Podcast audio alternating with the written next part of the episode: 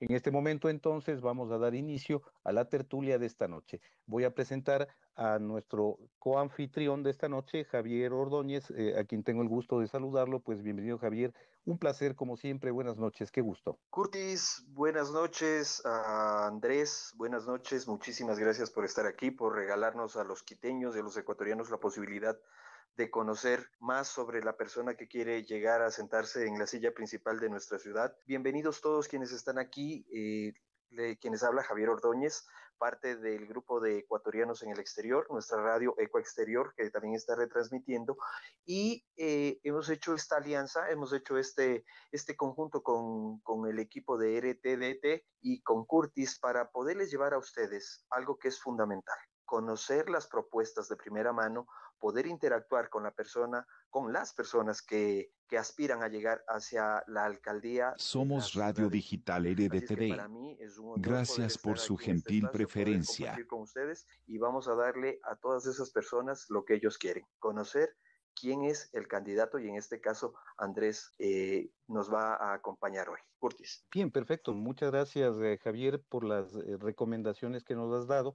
Voy a darles las indicaciones preliminares antes de pasar a la presentación de nuestro invitado de esta noche, que en este momento le voy a proceder a dar el micrófono para que él ya pueda estar como hablante. Eh, las indicaciones generales básicamente son de que este espacio se va a dividir en cuatro segmentos de 30 minutos cada uno. Lógicamente, nuestro invitado dentro de esos cuatro segmentos tendrá la oportunidad de comentarnos mucho más de cerca cuáles son sus puntos de vista con relación al plan de trabajo que dado el caso que él tuviera la situación de ser candidato a la alcaldía de Quito, al plan de trabajo que él tiene en cuanto a, diferentes aspectos que en la noche de hoy iremos nosotros identificando. Básicamente les comento que esos aspectos de los que yo estoy hablando son el aspecto de la movilidad y el transporte en la ciudad de Quito, que es un aspecto fundamental. Ustedes saben que la movilidad y, el transporte en la ciudad de Quito lamentablemente es un problema que nos está causando muchas dificultades a todos los ciudadanos y es un tema que hay que tomarlo muy en serio. Entonces, eh, pienso que es fundamental tratar de manera principal esta temática, ¿no? También hablaremos acerca del tema de la vialidad y las obras públicas. Recuerden en este caso cuestiones como los famosos baches y no solo eso, sino también la parte de la obra pública que es sumamente fundamental como el caso del alcantarillado, el caso de la obra en general en las parroquias aledañas a la ciudad de Quito, ¿no? Que también es sumamente importante. Hablaremos también sobre el tema de la seguridad y de la gestión de riesgos. También muy sensible y fundamental esta temática que nos permitirá conocer el punto de vista de cuáles son las posibles soluciones que Andrés eh, podría dar en este caso como parte de, la, de las propuestas como candidato a la alcaldía de la ciudad. Y por último hablaremos del tema de planificación. Esos serán los pilares fundamentales en los cuales basaremos el espacio de esta noche conjuntamente con nuestro invitado. Importante mencionar que en este caso, dada la circunstancia de que se trata de un espacio con características muy específicas a manera de tertulia, de conversatorio con el potencial candidato, nosotros tendremos la oportunidad de que las personas que están en esta noche en el espacio puedan realizar sus preguntas, un eh, número de, de WhatsApp al cual ustedes pueden hacer llegar la pregunta que deseen hacerle al invitado de esta noche, ¿no? Entonces, esa es en sí la dinámica que, con la que vamos a trabajar, así que vamos a proceder, ¿no? Eh, voy a darle en este momento, sin más dilaciones, la presentación y la bienvenida a nuestro querido amigo Andrés Castillo Maldonado, quien está en esta noche presente en el espacio. Bienvenido Andrés, qué gusto saludarte, un placer. Buenas noches. Curtis, eh, Javier, amigos que nos escuchan en este space, es un honor para mí poder estar acá, es para mí también una, un reto importante el poder ser el primero que participa de este tipo de foros, de este tipo de tertulias. Seguramente vendrán muchas más. Yo quiero las demás invitaciones también sean escuchadas por la gente. Lo importante es que en la ciudad de Quito podamos tener una contrastación de ideas para que cuando lleguemos a las urnas el próximo año lo podamos hacer sobre todo con conocimiento de los planes, de los programas, de lo que se piensa de la ciudad, de lo que se piensa por la ciudad y lo que se piensa para la ciudad. Entonces, dicho esto, Curtis, tú me dirás cómo hacemos, cómo avanzamos, si es que tengo un tiempo para seguir eh, dando mi exposición, cuánto tiempo tengo, o si es que esto va a ser una conversación contigo con Javier y con las personas que han tenido a bien escucharnos esta noche. Claro que sí. A ver, eh, mi estimado Andrés, te comento.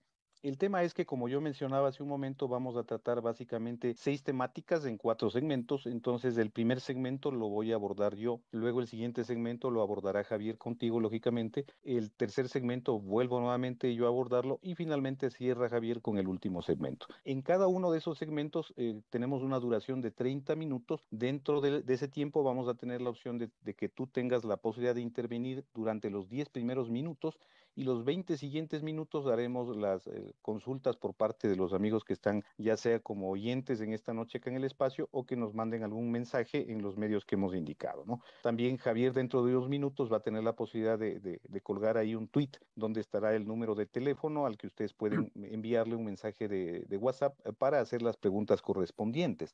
No se olviden amigos también de compartir el espacio de tal manera que más personas puedan unirse. Recuerden que es sumamente importante que esta información, que esta tertulia pueda trascender un poco más de gente para que puedan conocer mucho más de cerca las propuestas que en este caso Andrés tiene para la ciudad, que consideramos nosotros que es un espacio sumamente importante y fundamental que permita difundir este tipo de, datos, este tipo de ideas que son muy importantes para la vida de la ciudad. Así que amigos, los invito para que compartan el espacio y que también, de ser el caso, hagan sus preguntas. En este punto entonces, Andrés. Curtis, perdón, una cosita, antes de que me olvide, en la cuenta de ecuatorianos en el exterior, arroba ecoexterior, ya está puesto el tweet con el número de teléfono y un código QR en caso de lo quiera, eh, que necesiten escanearlo, que les, les direcciona directamente al WhatsApp y nosotros vamos a estar atentos, nada más. Perfecto, entonces amigos, no se olviden tomar la recomendación que Javier acaba de hacer para que ustedes puedan hacer sus preguntas. Y también, si lo desean, pueden hacerlo mediante el canal de YouTube. Ya dentro de unos minutos eh, voy a compartir el dato del canal de YouTube o si no, pueden también hacerlo mediante el enlace que les trajo a este espacio para que puedan ustedes eh, hacer llegar las preguntas correspondientes, ¿no?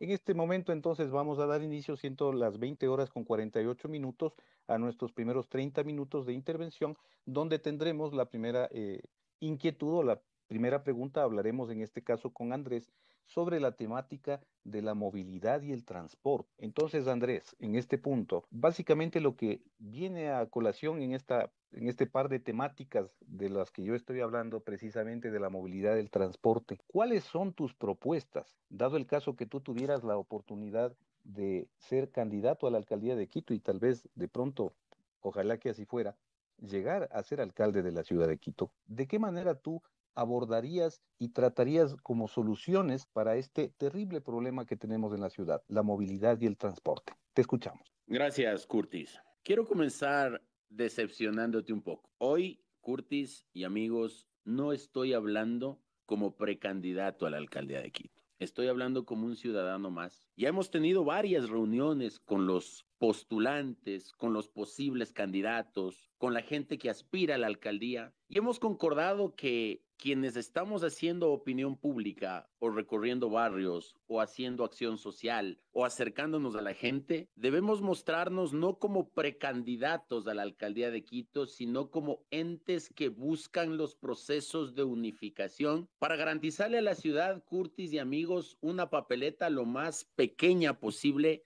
lo más depurada posible y lo más decente posible. No te hablo como precandidato, pero sí como ciudadano porque yo sé lo que es haber nacido en el hospital del Seguro Social en el centro, haber crecido en el sur, en el barrio La Magdalena, y ahora desarrollarme en el norte, en Ponciano, donde, donde yo vivo. Te hablo como un ciudadano y no como un precandidato, porque conozco lo que es ir a comer un asadito en Joa, o ir a comer fritada en Calacalí, o ir a comprar una planta en Nayón, o ir a jugar carnaval en Amaguaña en sus fiestas. Te hablo como ciudadano y no como precandidato porque sé en dónde se coge un colón camal y a dónde va. Porque cuando era niño y todavía en Quito los niños nos podíamos movilizar, cogía un recreo Vicentina para ir a correr en la pista los chasquis de la concentración deportiva de Pichincha y sé cómo llegar. No te hablo como candidato, sino como un ciudadano que sabe en dónde murió Santa Mariana de Jesús, en dónde nació Camilo Ponce, pero también sé dónde murió Marianela Quispe y su esposo por la incompetencia del municipio de Quito cuando les cayó el túnel de la Tufiño y fui su abogado. no te hablo como candidato, sino como ciudadano, que un día está defendiendo a una madre que no recibe la pensión de alimentos de su esposo o de su ex esposo o del padre de sus hijos, y al día siguiente de pronto está hablando de política en la Asamblea Nacional, en la Comisión de Participación Ciudadana o de Garantías Constitucionales defendiendo a la ciudad contra los vándalos de Quito. No te hablo como candidato, sino como un ciudadano que un día puede estar con sus hijos en el Parque de la Carolina viendo cómo lo han convertido en un espacio de ventas ambulantes indiscriminadas y al día siguiente puede estar dando una rueda de prensa con la más alta representación de los empresarios de la ciudad de Quito. No te hablo como candidato, sino como una persona que alguna vez compró en el condado, otra vez compró en el jardín, otra vez compró en el Ipiale. Te hablo como un ciudadano que tiene que dejar de sacar ya a su perro todas las noches como lo hacía antes, hasta hace poco, porque tiene miedo de salir y que le asalten en la puerta de su casa. No te hablo como candidato, sino como un ciudadano que tiene claro que esta ciudad tiene dogmas, tiene próceres, tiene pensadores, tiene gente que ha construido esta ciudad y que ahora que tengo la oportunidad de recorrer los colegios a propósito del primer concurso nacional intercolegial de oratoria Voces del Bicentenario que estamos organizando con el Teatro Bolívar, ve que los jóvenes ya se han olvidado de esos próceres y de esa gente. No te hablo como candidato, ni les hablo como candidato, sino como un ciudadano que quiere salir a trotar en la noche al Parque del Bicentenario y está cerrado y el guardia te dice que no te garantiza la seguridad. Que entre nomás, pero que algo le puede pasar. Te hablo como un ciudadano que ve con pena cómo cada vez el famoso arte urbano, los grafitis o los rayones sin sentido en las paredes se van comiendo al primer patrimonio cultural de la humanidad. No te hablo como candidato Curtis, sino como un tipo que nació en Quito y que se hace sus camisas con un camisero en Barrio Nuevo, pero al mismo tiempo se hace sus trajes con un sastre en la Alemania y República. Es decir, como un quiteño tradicional, común y corriente, que en algún momento de su vida pasó necesidades y que en algún momento de su vida tiene bonanza y puede mantener a sus hijos con tranquilidad. Y eso es lo que me hace pensar qué es lo que tenemos que hacer por Quito y estoy dispuesto a arrimar el hombro desde la alcaldía o fuera de ella, como ciudadano o como político, como activista o como analista, pero creo que esta ciudad ahora, Curtis y amigos, requiere necesariamente del concurso de ese ciudadano de a pie al que le ponen la venta informal en la puerta de su casa, del ciudadano de a pie que tiene que cambiar la llanta de su carro porque se reventó en un bache, del ciudadano de a pie que tiene que ver con estupor a través de las noticias, como un muchacho sale a pasear a su perro y le encuentran muerto a la mañana siguiente en una quebrada como un ciudadano que cree que el municipio es una institución que está sobrepoblada y que por tener una burocracia tan alta estamos absolutamente huérfanos de lo que es el servicio y la obra. No quiero seguir en el poema que nos podemos ir toda la noche y más bien quiero ir a los, a los distintos puntos que hemos planteado esta noche para conversar y te voy a rogar que al final también se me da la oportunidad de hablar de otros temas muy puntuales que no están dentro de la planificación del. Primero, la vialidad y el transporte. He reducido a un solo tema la vialidad, la movilidad y el transporte para comenzar a entender que definitivamente Quito ha crecido de manera desorganizada. Y esa desorganización hace que la ciudadanía tenga que trasladarse grandes distancias para llegar a sus puestos de trabajo. Queremos plantear como importantes megaobras o megaproyectos el llevar adelante un proceso de zonificación de la ciudad. El otro día con estudiantes de la Universidad Indoamérica hacíamos un estudio que no es científico, no, es un sondeo de opinión. Un sondeo de opinión entre los muchachos que estudian fuera más bien dicho, que estudian en Quito, pero que vienen fuera o de otras ciudades. Y resulta que aproximadamente el 70% de los estudiantes que estudian, perdón por la redundancia, en las universidades de la ciudad de Quito, viven en la periferia de Quito, Curtis de amigo. Es decir, viven en la, casa de la tía que vive en Guamaní, o de los abuelitos que viven en Calderón, o de un pariente que vive en Marianas, o de un amigo que vive en La Mena, o de un amigo que vive en La Santiago, o de un pana que vive en Turubamba, o se rentaron un departamento con el resto de sus hermanos en Guajaló y tienen que trasladarse a la Universidad de Indoamérica o a la Universidad Central o a la Universidad Católica o a la Politécnica o a la Salesiana. Proponemos nosotros, primero, iniciar un sistema a través del cual podamos tener lo que nosotros conocemos como la ciudadela universitaria, un sitio en donde los jóvenes puedan tener sitios baratos, privados, con el apoyo del municipio para generar la infraestructura y tener un sitio en donde estén concentrados la mayor parte de estudiantes universitarios de la ciudad y de fuera de ella. Esos espacios son fácilmente construibles, aun cuando requiere de un esfuerzo administrativo importante, pero lo que buscamos es que los concentremos en un solo sitio en donde haya residencias universitarias, departamentos, lavanderías, bibliotecas, sitios de esparcimiento, centros comerciales, centros médicos,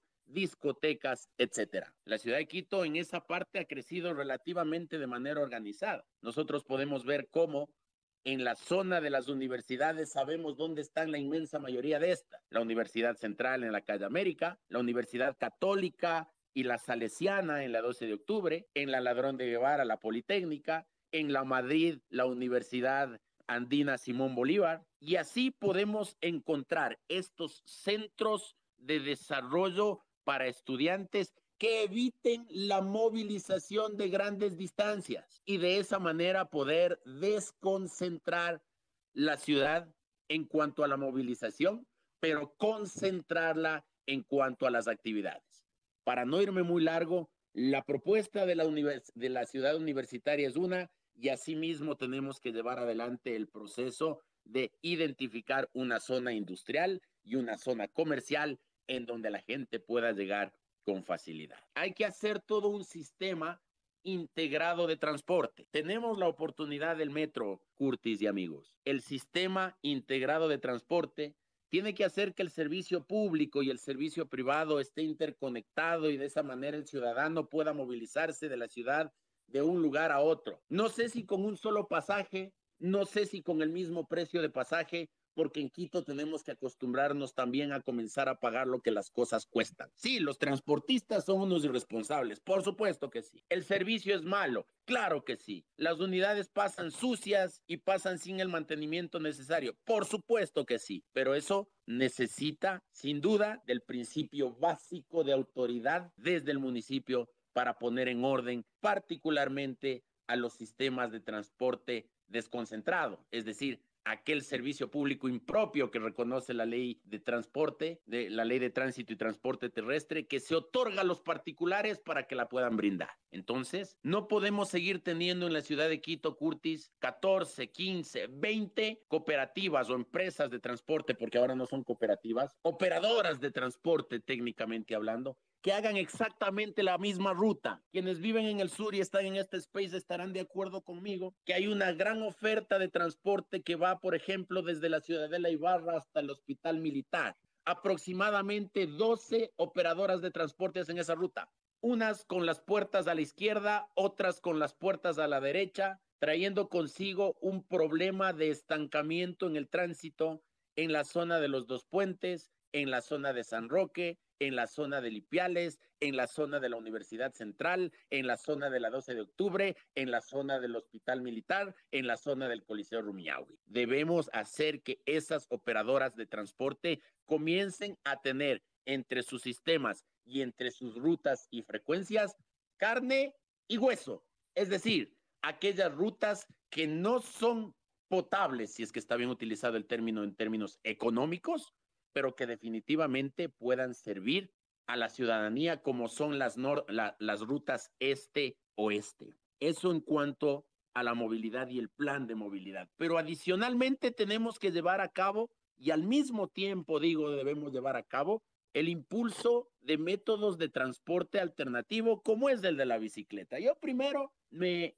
He reído bastante cuando decían que hay que dar paso a la bicicleta y decía, bueno, habrá que ver si alguien de nuestros amigos que están en este, en este Zoom, en este Space, perdón, tiene la posibilidad de irse en bicicleta desde la Universidad Central hasta Toctiuco, por ejemplo. O podemos irnos a comer un mote de San Juan en bicicleta desde la Carolina. Pues va a ser prácticamente imposible. Quienes vivimos acá en el norte, norte de Quito, en la zona de Ponciano, de Carcelén, de Marianas, de Calderón, ¿Podremos irnos en bicicleta a la zona de la Asamblea Nacional? Por supuesto que no. Y me he puesto a investigar y el plan más coherente para el tema de uso de la bicicleta es el plan de las últimas dos millas. De las últimas dos millas que se debe enancar desde las estaciones principales del metro o del trole para poder llegar a los sitios en donde podamos nosotros arribar con bicicletas. Públicas, las que ya hay, las que se están oxidando en los patios del municipio, para que la gente pueda tener un sistema a través del cual pueda salir de su casa en Calderón, llegue a la estación del metro de Labrador, avance hasta el Banco Central y pueda entrar en bicicleta a la Plaza del Teatro, por citar un caso. Adicionalmente, debemos entender que la modernidad nos exige que no solamente hagamos más vías, sino obras de infraestructura que movilicen gente y no carros. Yo les invito el día lunes, porque mañana estamos de feriado, a que hagan un ejercicio lúdico mientras están metidos en el tráfico. En la ciudad de Quito trasladamos vehículos y no personas. En el mejor de los casos hay dos personas en el carro. Lo ordinario, lo común es una persona por carro. Debemos movilizar personas, animar, motivar para que la gente comience a tener un sistema de vehículo compartido. Y no estoy diciendo con esto que nos organicemos con los vecinos del barrio para pasarnos dejando todos con todo, pero tampoco podemos desconocer que en la ciudad de Quito tenemos la costumbre de los dos y tres carros en donde el padre sale con el uno, la madre sale con el otro y el hijo se va a la universidad con el otro. Esta semana, curiosamente, con la disparada del precio de la gasolina a partir del día martes, hemos tenido un tráfico un poco más potable porque ya nos está comenzando a doler el bolsillo. Pero sin duda debemos hacer un tema de apoyo ciudadano también para que este tipo de iniciativas hayan. Y por supuesto, lo que sucede en las afueras de la ciudad, en los valles de la ciudad, no puede ser, y no quiero ser regionalista, ni mucho menos, cuidado, se equivocan porque son campeones para malinterpretar las cosas y decir lo que sea, particularmente desde el lado de esa izquierda recalcitrante y babosa que acostumbra a hacer política en la ciudad de Quito. Pero no puede ser que la ciudad de Guayaquil tenga cinco puentes sobre el río Guayas y en la ciudad de Quito, por ejemplo, tengamos que atorarnos en el tráfico en la autopista General Rumiñahui porque quien sube de Sangolquí de Conocoto o de la Merced tiene que darse toda la vuelta hasta el trébol y no hayamos sido capaces de construir un puente que conecte directamente la autopista General Rumiñahui con la zona de la Vicentina. No puede ser eso. Debemos llevar adelante un proyecto de esas características. ¿Por qué no? Porque no hay plata. ¿Por qué no? Porque es muy difícil. Bueno, hay ciudades que han construido cinco puentes alrededor de su ciudad para poder entrar y nosotros no somos capaces de facilitar la movilidad de la gente que viene del Valle de los Chillos. Tenemos que llevar adelante o resucitar el proyecto Quito Cables, particularmente para la gente que viene desde Cumbayá. Tenemos que hacer un sistema de parqueos de ubicación en la zona de Cumbayá y que la gente pueda llegar por Quito Cables o por un sistema de teleférico a la zona comercial de la ciudad y de esa manera dejamos de meter tantos carros que vienen desde Cumbayá a la ciudad y que han generado el problema en la parte del túnel Guayasamín. Amigos, quizás utilice términos duros hoy, que a la gente a lo mejor no les va a gustar y que va a ser motivo de apaleo en las redes sociales, pero créanme que me importa muy poco. En la ciudad de Quito tenemos que comenzar a desarrollar la lógica del orden y la seguridad en la ciudad. No se puede entender que una obra tan importante para la movilidad en la ciudad de Quito como es la solución vial Guayasamil, Guayasamín, que estaba planificada desde hace tiempo atrás, no se haya podido ejecutar porque se opusieron de manera ideológica ciertos concejales diciendo que a dónde se les va a mandar a la gente que vive en el barrio Bolaños, que es el barrio que está ubicado junto al túnel Guayasamín. Estimados amigos, el barrio Bolaños no conozco a nadie. Quizás nadie vote por el Andrés Castillo si es que es candidato en el barrio Bolaños, pero el barrio Bolaños nació como una invasión está en la ladera, está en la quebrada. Cualquier momento viene un fuerte aguacero como los que tiene Quito y todo el barrio Bolaño se va abajo. Hay que regularizar a esa gente, hay que reubicarla. El municipio tiene predios para hacerlo. Hay que hacer un plan de socialización y de concienciación de lo que puede pasar. No solamente es la solución vial Guayasamín, es la vida de la gente que está ahí. Yo no me aparto que hayan tenido mucho esfuerzo que hacer para construir su casa, pero esa casa está construida en una zona de riesgo y no quisiera yo que si es que la coalición que estoy proponiendo o los candidatos que se puedan apoyar desde la coalición que estoy proponiendo, o que este su amigo y servidor, si es que el pueblo de Quito así lo decide, sea el alcalde, tenga que salir a lamentar el fallecimiento de la gente del barrio Bolaños y que la gente nos caiga al cuello diciendo que no hemos prevenido. Pero bueno, eso lo hablaremos en la parte relacionada con la prevención de riesgos. Quiero concluir Curtis diciendo algo que es fundamental. Debemos transparentar los recursos que nosotros tenemos o que se nos otorgan o que se nos donan para las campañas. No se puede volver a repetir en la ciudad de Quito un caso Geinco, en donde a una sola empresa que le financió la campaña al tristemente célebre Jorge Yunda sea la que esté encargada de todo el proceso de pavimentación en la ciudad de Quito. Uno de los grandes problemas que ha tenido esta ciudad es justamente sus vías. Y sus vías están así, entre otras cosas, ya conversaremos más adelante y en profundidad cuáles son los problemas de las vías y de la obra pública en la ciudad. Pero entre otras cosas, porque durante la época del señor Yunda inclusive nos ampliaron el pico y placa nos pusieron la lógica del hoy no circula y la lógica del hoy no circula para el tristemente célebre señor Yunda era justamente para repavimentar la ciudad y se le ocurrió otorgar un contrato de más de 50 millones de dólares a una sola empresa porque con ellos jugaba el boli y uno de ellos era el volador y el otro era el ponedor de su equipo de Acá hay profesionales de la construcción, hay ingenieros civiles, hay gente que tiene pequeñas y medianas empresas de construcción.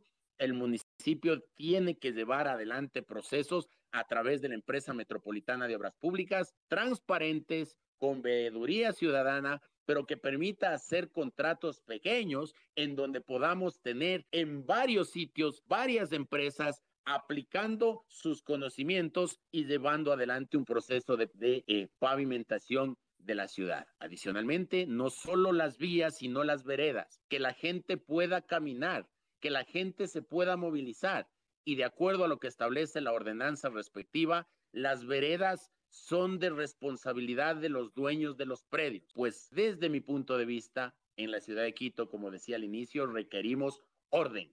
Y ese orden implica control. Y ese control implica caminar la ciudad. Y ese caminar la ciudad implica conversar con la gente. Y ese conversar con la gente implica hacerle conocer y saber y concientizar que no solamente el municipio de Quito tiene que preocuparse de las obras. Si es que la responsabilidad de las veredas es de la gente, pues tendremos que hacer toda una campaña para recuperar ese importante espacio de la movilidad que es el sitio por donde la gente camina. Tenemos que hacer una ciudad amigable con las personas con capacidades especiales o con discapacidad. No es posible que en Quito no se puedan movilizar las personas en silla de ruedas por las veredas porque te encuentras con un tuco que no te deja pasar o con una grada que está desigual o con una vereda absolutamente deteriorada y que quienes están a cargo de esos predios no hagan absolutamente nada. Pues aquí haremos un proceso de control estricto para que el municipio trabaje en lo que tiene que trabajar, pero asimismo la ciudadanía haga lo que tiene que hacer con respecto al tema de las veredas y por donde se moviliza la gente. Estos tres temas en cuanto a la movilidad y el transporte. Hay bastantes más, pero el tiempo que tenemos para este space, sin duda alguna, no nos va a dar lugar a poder seguir avanzando en los otros temas. Espero sinceramente de aquí hasta el próximo año poder volver a conversar como candidato o como analista o como apoyo de algún candidato sobre estos temas para profundizar, porque aquí, como les decía desde el inicio, requerimos de la mano de todos, de un esfuerzo cívico de todos y de un renunciamiento de todos. Eso en cuanto a la primera parte. Muy bien, Andrés, eh, clarísimo realmente eh, tu exposición. Nada que añadir de mi parte en realidad, pero vamos a tratar de escuchar un poquito los criterios, las inquietudes de, de, los amigos que de alguna manera tengan algún tipo de pregunta acá en el espacio y también, de ser el caso, si es que ha habido algún tipo de retroalimentación a través de internet o a través de WhatsApp. No sé, le voy a consultar a Javier. No sé, Javier, qué pasó si tenemos algún tipo de pregunta relacionado con este primer segmento en la parte de, la retroalimentación desde internet. Y no, te cuento que está, eh, no tenemos ninguna pregunta en el WhatsApp. No ha llegado absolutamente nada. Entiendo que pues están en este momento escuchando lo que Andrés está diciendo y si llega inmediatamente yo te, te comunico. Bien, perfecto. Muchas gracias, Javier.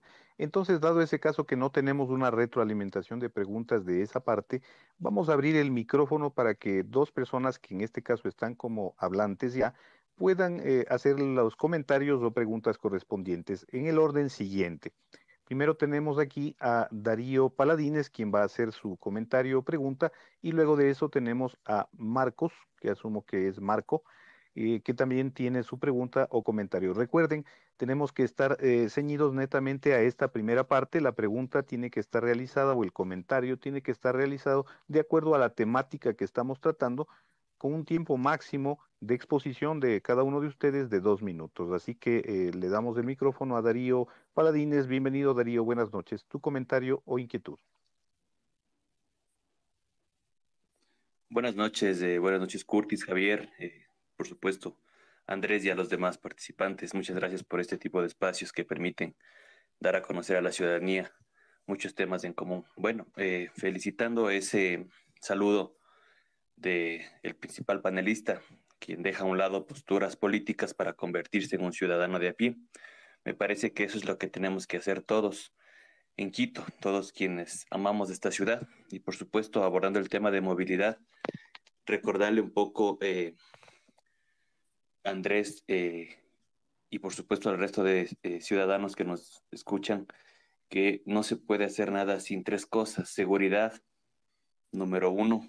Número dos, eh, responsabilidad por parte del Estado.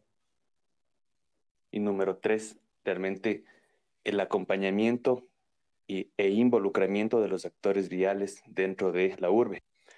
Lamentablemente Quito se ha vuelto una selva de cemento donde existen eh, mucha confrontación. Somos Radio Digital eh, RDTD. Gracias por su gentil preferencia. Entre actores viales y siempre, como buen docente que soy, creo y le apuesto mucho a la educación, a la prevención, al no prevenir, al prevenir, perdón, para no lamentar, al formar a educar, al capacitar al niño para no castigar al adulto, sea hombre o mujer. A la par, eh, me parece que se tiene que trabajar y analizar y no esperanzar todo eh, el tema de movilidad en el metro de Quito, un sistema de transporte que eh, fue creado para generar 450 viajes, ¿no? Y que sabemos que no va a llegar ni siquiera a 100 o 120. Realmente una obra que a mi forma de ver, no, no va a concluir el tercer, el último trimestre de este año, no va a estar en funcionamiento, tiene demasiados problemas, demasiados subsistemas eh, no concluidos, ni siquiera el sistema de recaudo está bien estructurado, el sistema de seguridad, el sistema eh, que acompaña a las líneas del metro, ni siquiera hay choferes capacitados para, o conductores capacitados para manejar esta línea de transporte. Y por supuesto, a la par estamos los ciudadanos de a pie luchando. Eh, como en algún punto hablaba el panelista principal, contra aquellos impuestos abusivos que simplemente eh, buscan generar recursos para ciertos sectores.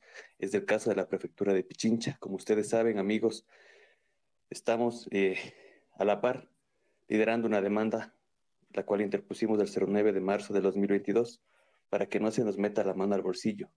Hay quienes tenemos un vehículo, una camioneta, un taxi, un bus una motocicleta. 20 con 50, 18, 9 con 30 nos dedica una prefectura de Pichincha de la mano de una alcaldía de Pichincha, de Quito, perdón, igual de ineficiente, igual de incapaz, pero eso sí con un ojo biónico para vernos a los actores viales como una minita de oro.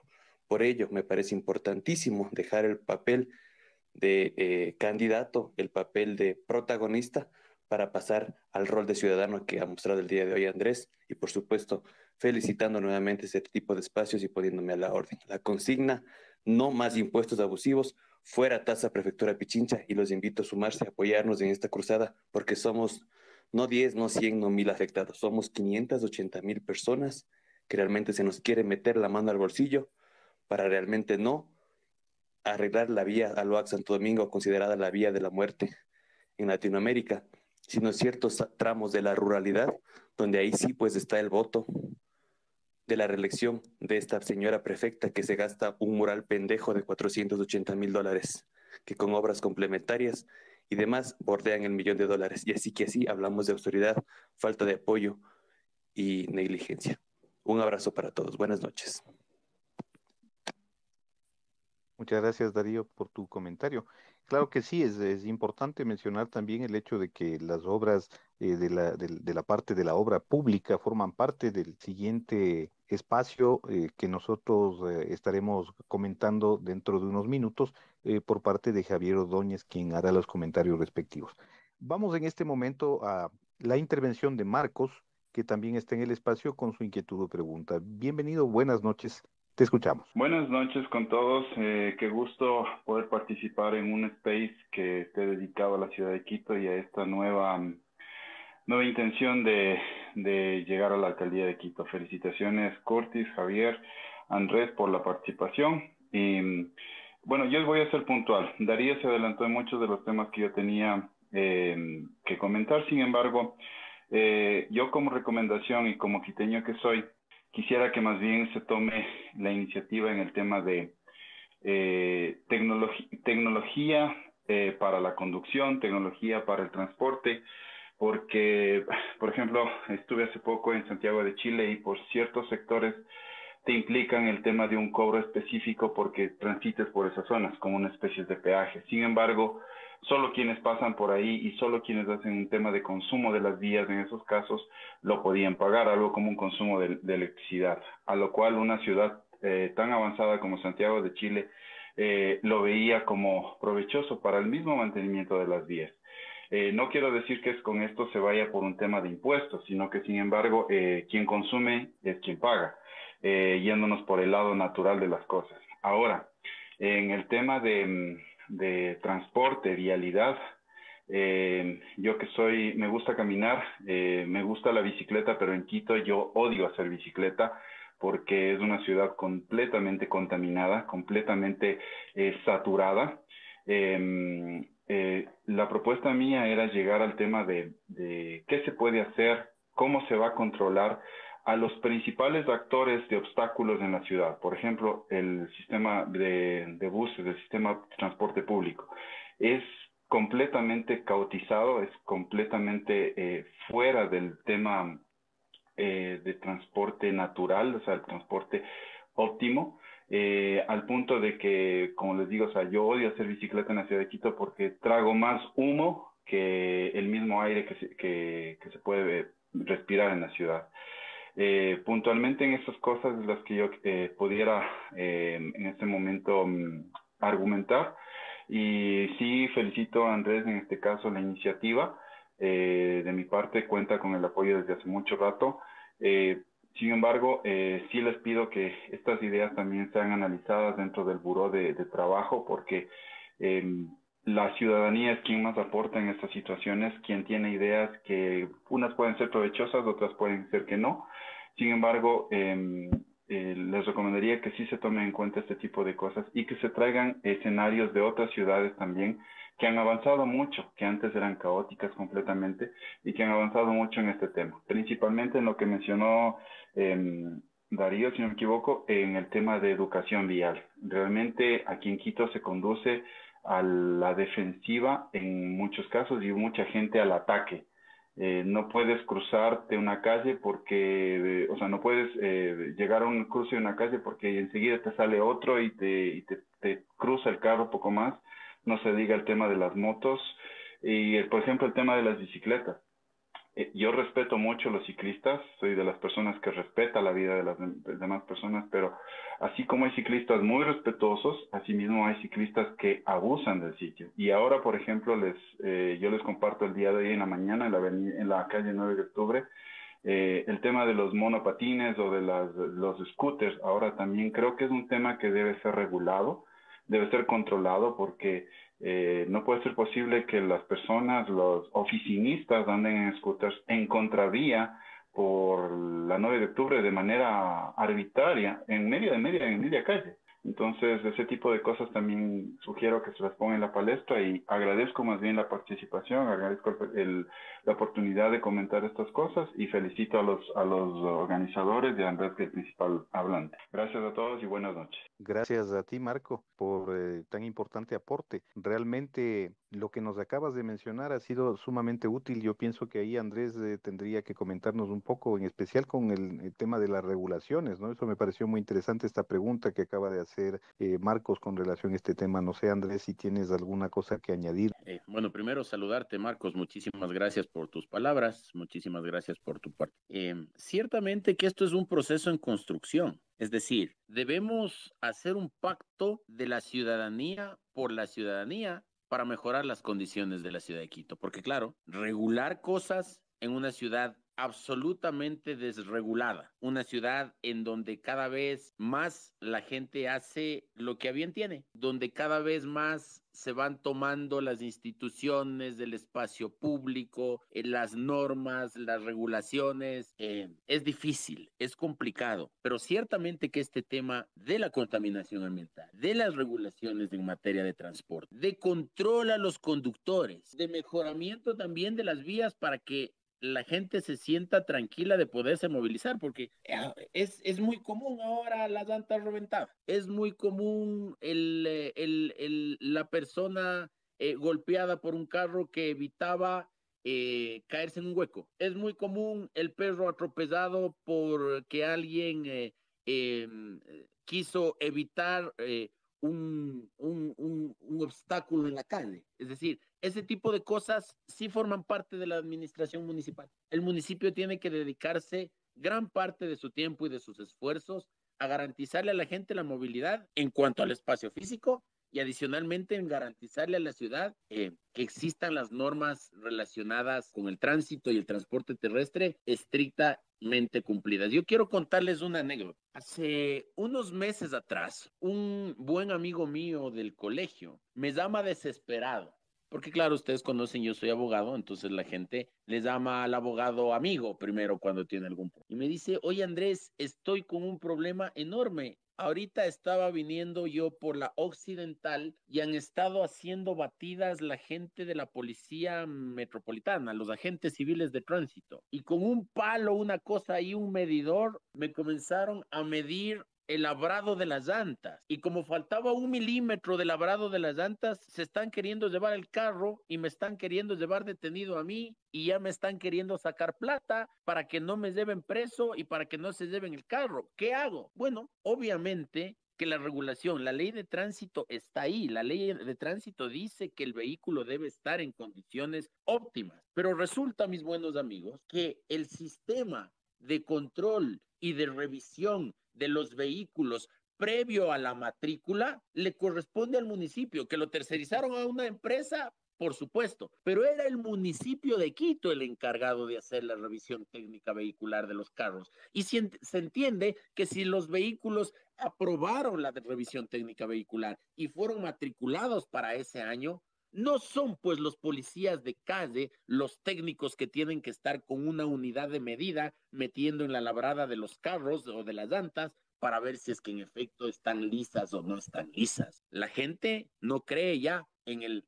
eh, control técnico vehicular del municipio. Ahora mismo estamos teniendo serios problemas en torno a eso. Ahora mismo la Agencia Metropolitana de Tránsito ha dicho que se vayan a matricular en otros cantones los carros de Quito. Esa es una forma de tratar al usuario. Esa es una forma de tratar al ciudadano. La policía metropolitana y, los agentes civiles de tránsito están para eso, para andarle midiendo el labrado de las llantas. Cuando se entiende que si es que hubo ya un proceso de control técnico vehicular, ese control técnico vehicular tiene validez para todo el año. Ustedes me van a decir, bueno, pero hay cosas que no se puede dejar todo un año. Claro, por supuesto, si es que alguien le salta una piedra al parabrisas del carro y el parabrisas está cuarteado, es obvio y evidente que se le tiene que sancionar porque el, el parabrisas cuarteado daña la visibilidad del conductor. Pero temas como estos que les cuento no tienen lectura. Si es que tenemos una ciudad que no le brinda a la ciudadanía las condiciones necesarias para tener vías de calidad, ¿cómo queremos a los ciudadanos torcerles el brazo por un milímetro o dos milímetros de labrado de las llantas? Sobre esas cosas, obviamente, habrá que tener control, pero desde el sentido común. Y el sentido común dice que si es que hay una revisión técnica vehicular, esa debe ser la garantía para que la gente pueda circular en la ciudad de Quito de manera segura y con un vehículo en plenitud de control. Muy bien, eh, clarísima la, la, respuesta, Andrés. Realmente esta temática del, transporte, esta temática de las regulaciones, eh, tiene muchos, eh, muchas aristas, ¿no? muchos aspectos y lógicamente hay muchísimos elementos que analizar. Lo más importante siempre será tomar en cuenta que este tipo de situaciones que conllevan a un tema de corrupción puedan ir eh, cerrándose el cerco para que esta gente no haga este tipo de cosas, no cometa este tipo de abusos, ¿no? Que eso es lo más importante. Tenemos que combatir a la corrupción donde quiera que esté. Coincido con tus palabras. Bien amigos, en este punto, siendo ya las 21 horas con 31 minutos, no vamos a dar todavía ninguna opinión más porque vamos a pasar en este momento al segundo segmento. Mm, eh, sé que hay varias personas que están en espera ahí eh, de tomar la palabra, pero lo haremos al concluir el segundo segmento, así que les ruego que por favor tengan un poco de paciencia. Pasamos entonces al segundo segmento. Le cedo en este momento el micrófono a mi compañero, a mi coadministrador, coanfitrión Javier Ordóñez. Continuamos, Javier.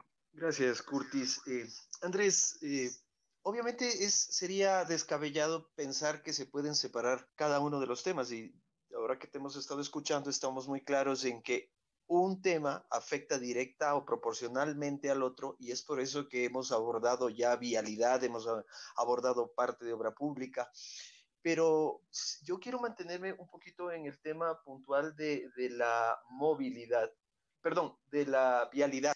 Y hemos hablado mucho de que no queremos más impuestos. Ah, alguien con justa razón dijo que, que, que, hay impuestos que no pueden ser. Eh, todos tendemos a que no nos cobren demasiados impuestos, pero ¿cómo vamos a financiar esas obras?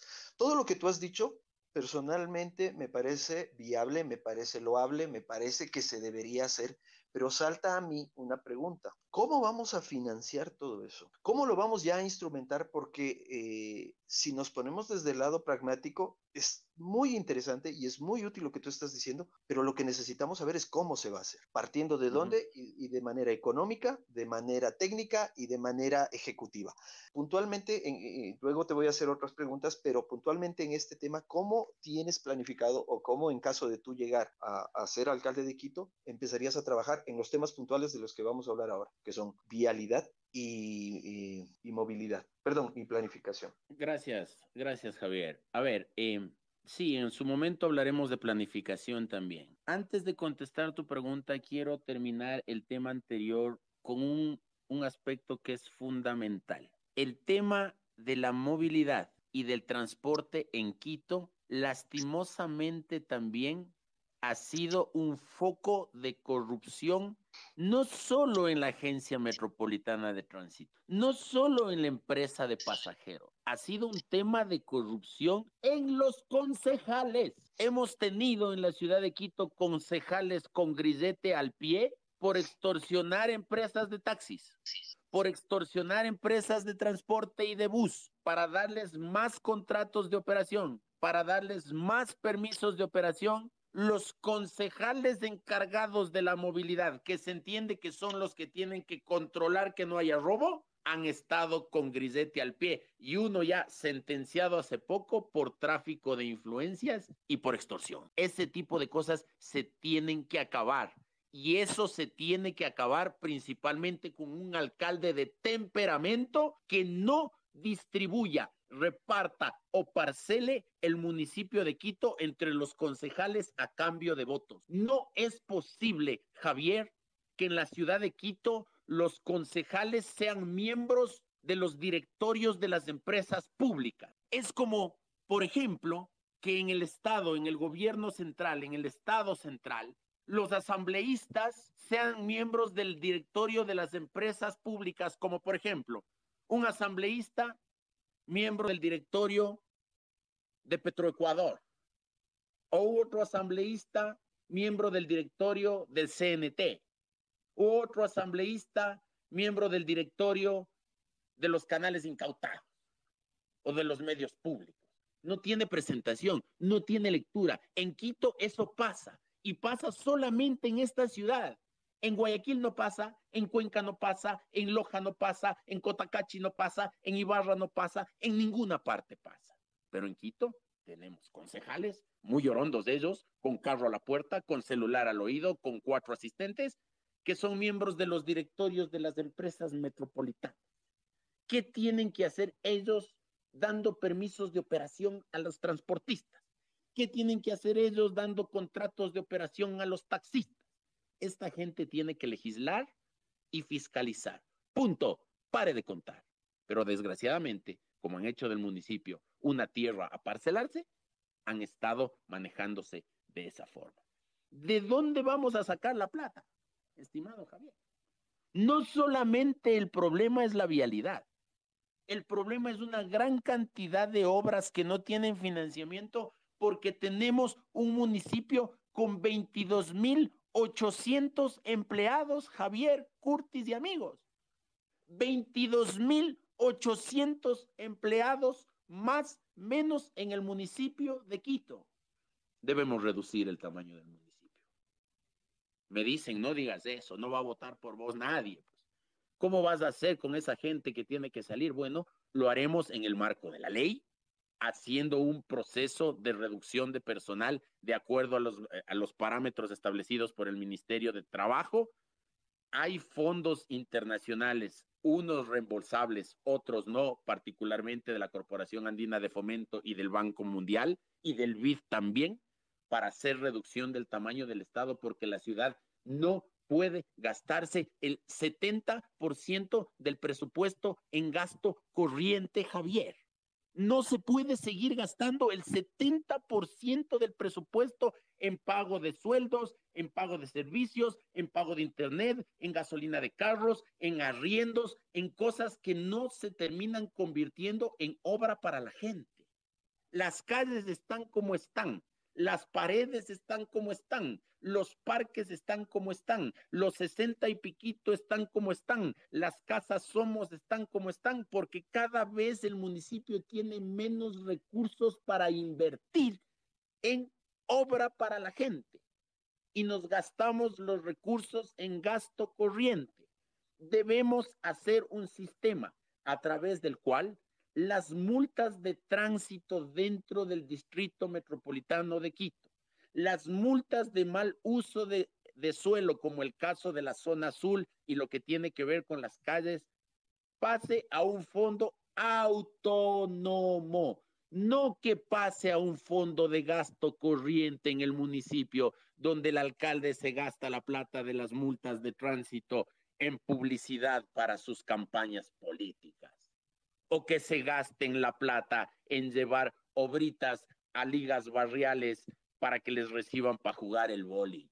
Aquí tenemos que poner orden en las finanzas municipales y entre otras cosas, tenemos que hacer un sistema de reducción del tamaño del municipio.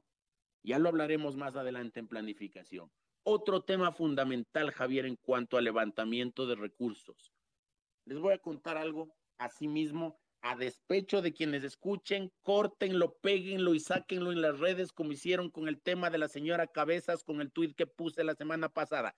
No me importa, me da lo mismo pero esta ciudad necesita un baño de verdad. Hay zonas enormes en la ciudad de Quito, Javier y amigos, enormes en la ciudad de Quito, en donde la gente construye y no concluye la obra. Construyen casas de uno, dos, tres, cuatro, cinco pisos y no las enlucen. Y si las enlucen, no las pintan. Eso además de dañar el ornato de la ciudad porque se ve una selva de cemento gris espantosa, espantosa, resulta que es una forma de evadir impuestos en el distrito metropolitano de Quito. Porque mientras la obra no esté concluida, la gente sigue pagando impuestos solamente sobre el solar, solamente sobre el lote, solamente sobre el terreno, no sobre la obra construida, porque obviamente no tiene el certificado de obra construida y por lo tanto no pagan impuestos prediales sobre el predio, sino solamente sobre el lote. Esa viveza criolla que tenemos en gran parte de la ciudad de Quito hace que se reduzca ostensiblemente la recaudación que debe tener el municipio. Si tienen para levantar un edificio de cinco pisos, pues lo enlucen y lo pintan para comenzar a pagar impuestos sobre el, sobre el predio y no sobre el lote. Vamos a hacer mecanismos de estímulo para que en aquellos barrios en donde están en esas circunstancias, que todos los quiteños sabemos muy bien en dónde están, que todos los quiteños lo vemos en, el, en lontananza, en el, en el horizonte vemos esos problemas, ¿no? Pero lo que no sabemos los quiteños es que ese tipo de, de, de, de falta de terminación de, los, de, las construcciones responde a la lógica de evitarse el pago de los impuestos sobre el predio y seguir pagando impuestos solamente sobre el lote. En Quito tenemos que comenzar a acostumbrarnos a pagar lo que cuestan las cosas.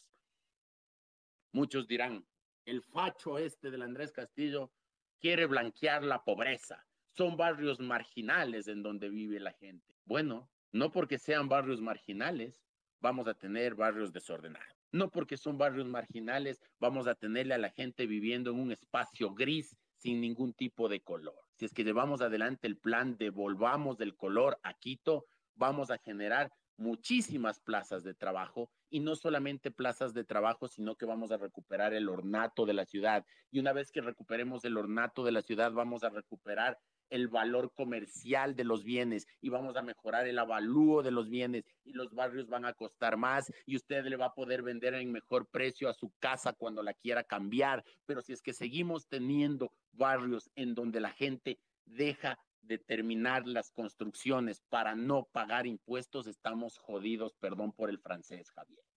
Debemos hacer un proceso de reivindicación de la quiteñidad el otro día conversaba con un buen amigo mío. Me reservo su nombre porque es funcionario de gobierno. Y él me decía una alegoría que me pareció súper interesante. En Quito, los ciudadanos quiteños, gran parte de los ciudadanos quiteños, porque no todos, hay muchísimos que le queremos mucho a esta ciudad, pero hay una importante porción de la ciudadanía que tiene la lógica del que vive arrendando. Cuando uno vive arrendando, le mantiene barridito al departamento, aspiradita la alfombra, tendidita la cama, lavadito los platos. Pero cuando hay humedad en la pared, ¿qué arregla el dueño? Cuando se levanta el parquet, ¿qué arregla el dueño? Cuando se rompe la tubería, ¿qué arregla el dueño? Así estamos viviendo en Quito. Tenemos arregladitas nuestras casas por dentro, pero por fuera, ¿qué arregla el municipio? Pero la vereda, ¿qué arregla el municipio? pero la basura, ¿qué recoge el alcalde? Pero el tráfico, ¿qué solucione la MT? Y debemos hacer también un proceso en donde recuperemos la identidad quiteña. Y esa recuperación de la identidad quiteña nos haga creer que si es que tenemos para construir casas de dos, tres, cuatro y cinco pisos, debemos cumplir con el procedimiento de pintar nuestras casas para que se incremente el valor comercial de la casa, el avalúo de la casa, y sí, voy a tener que pagar un poco más, pero vale la pena hacerlo porque el municipio va a poder entrar con obras a esa parte. Dos aspectos fundamentales.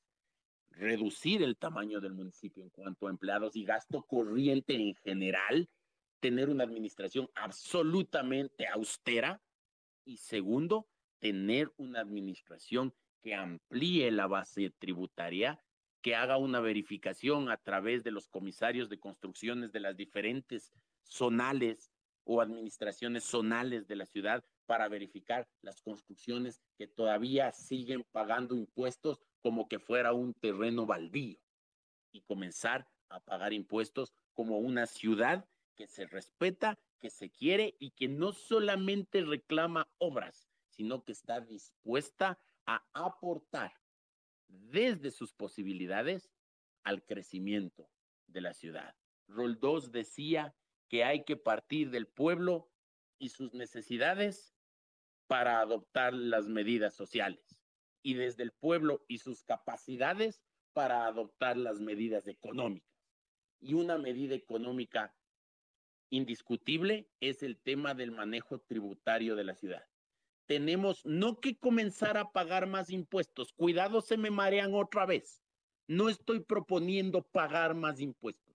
Estoy proponiendo pagar lo justo en función de las posibilidades económicas que cada uno tiene. Y si es que podemos construir una ciudad con casas grandes, pero que no están terminadas para no pagar impuestos, estamos frente a una viveza criolla generalizada que nos afecta a todos. Así es que podemos comenzar a tener recursos importantes desde ahí. Hay temas que la ciudad de Quito los puede acoger.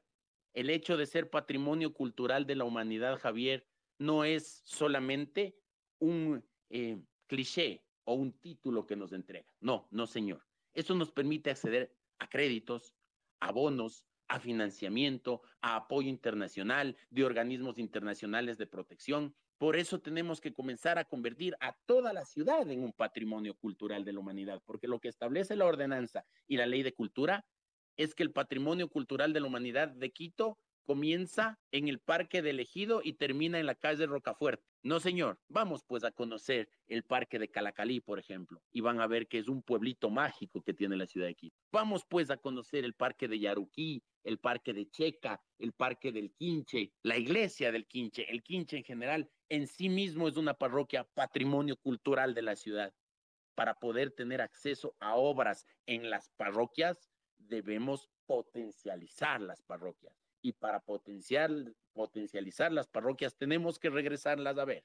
Tenemos que hacer un plan de turismo integral para la ciudad, para que los ciudadanos de Quito sepamos dónde queda Yaruquí, dónde queda Guayabamba, dónde queda Perucho, dónde queda San José de Minas, dónde queda eh, las distintas parroquias, Amaguaña, Conocoto, La Merced, en fin. Y ahí vamos a poder nosotros impulsar proyectos que nos permita tener líneas de financiamiento y además recursos. Somos Radio Digital RDTV.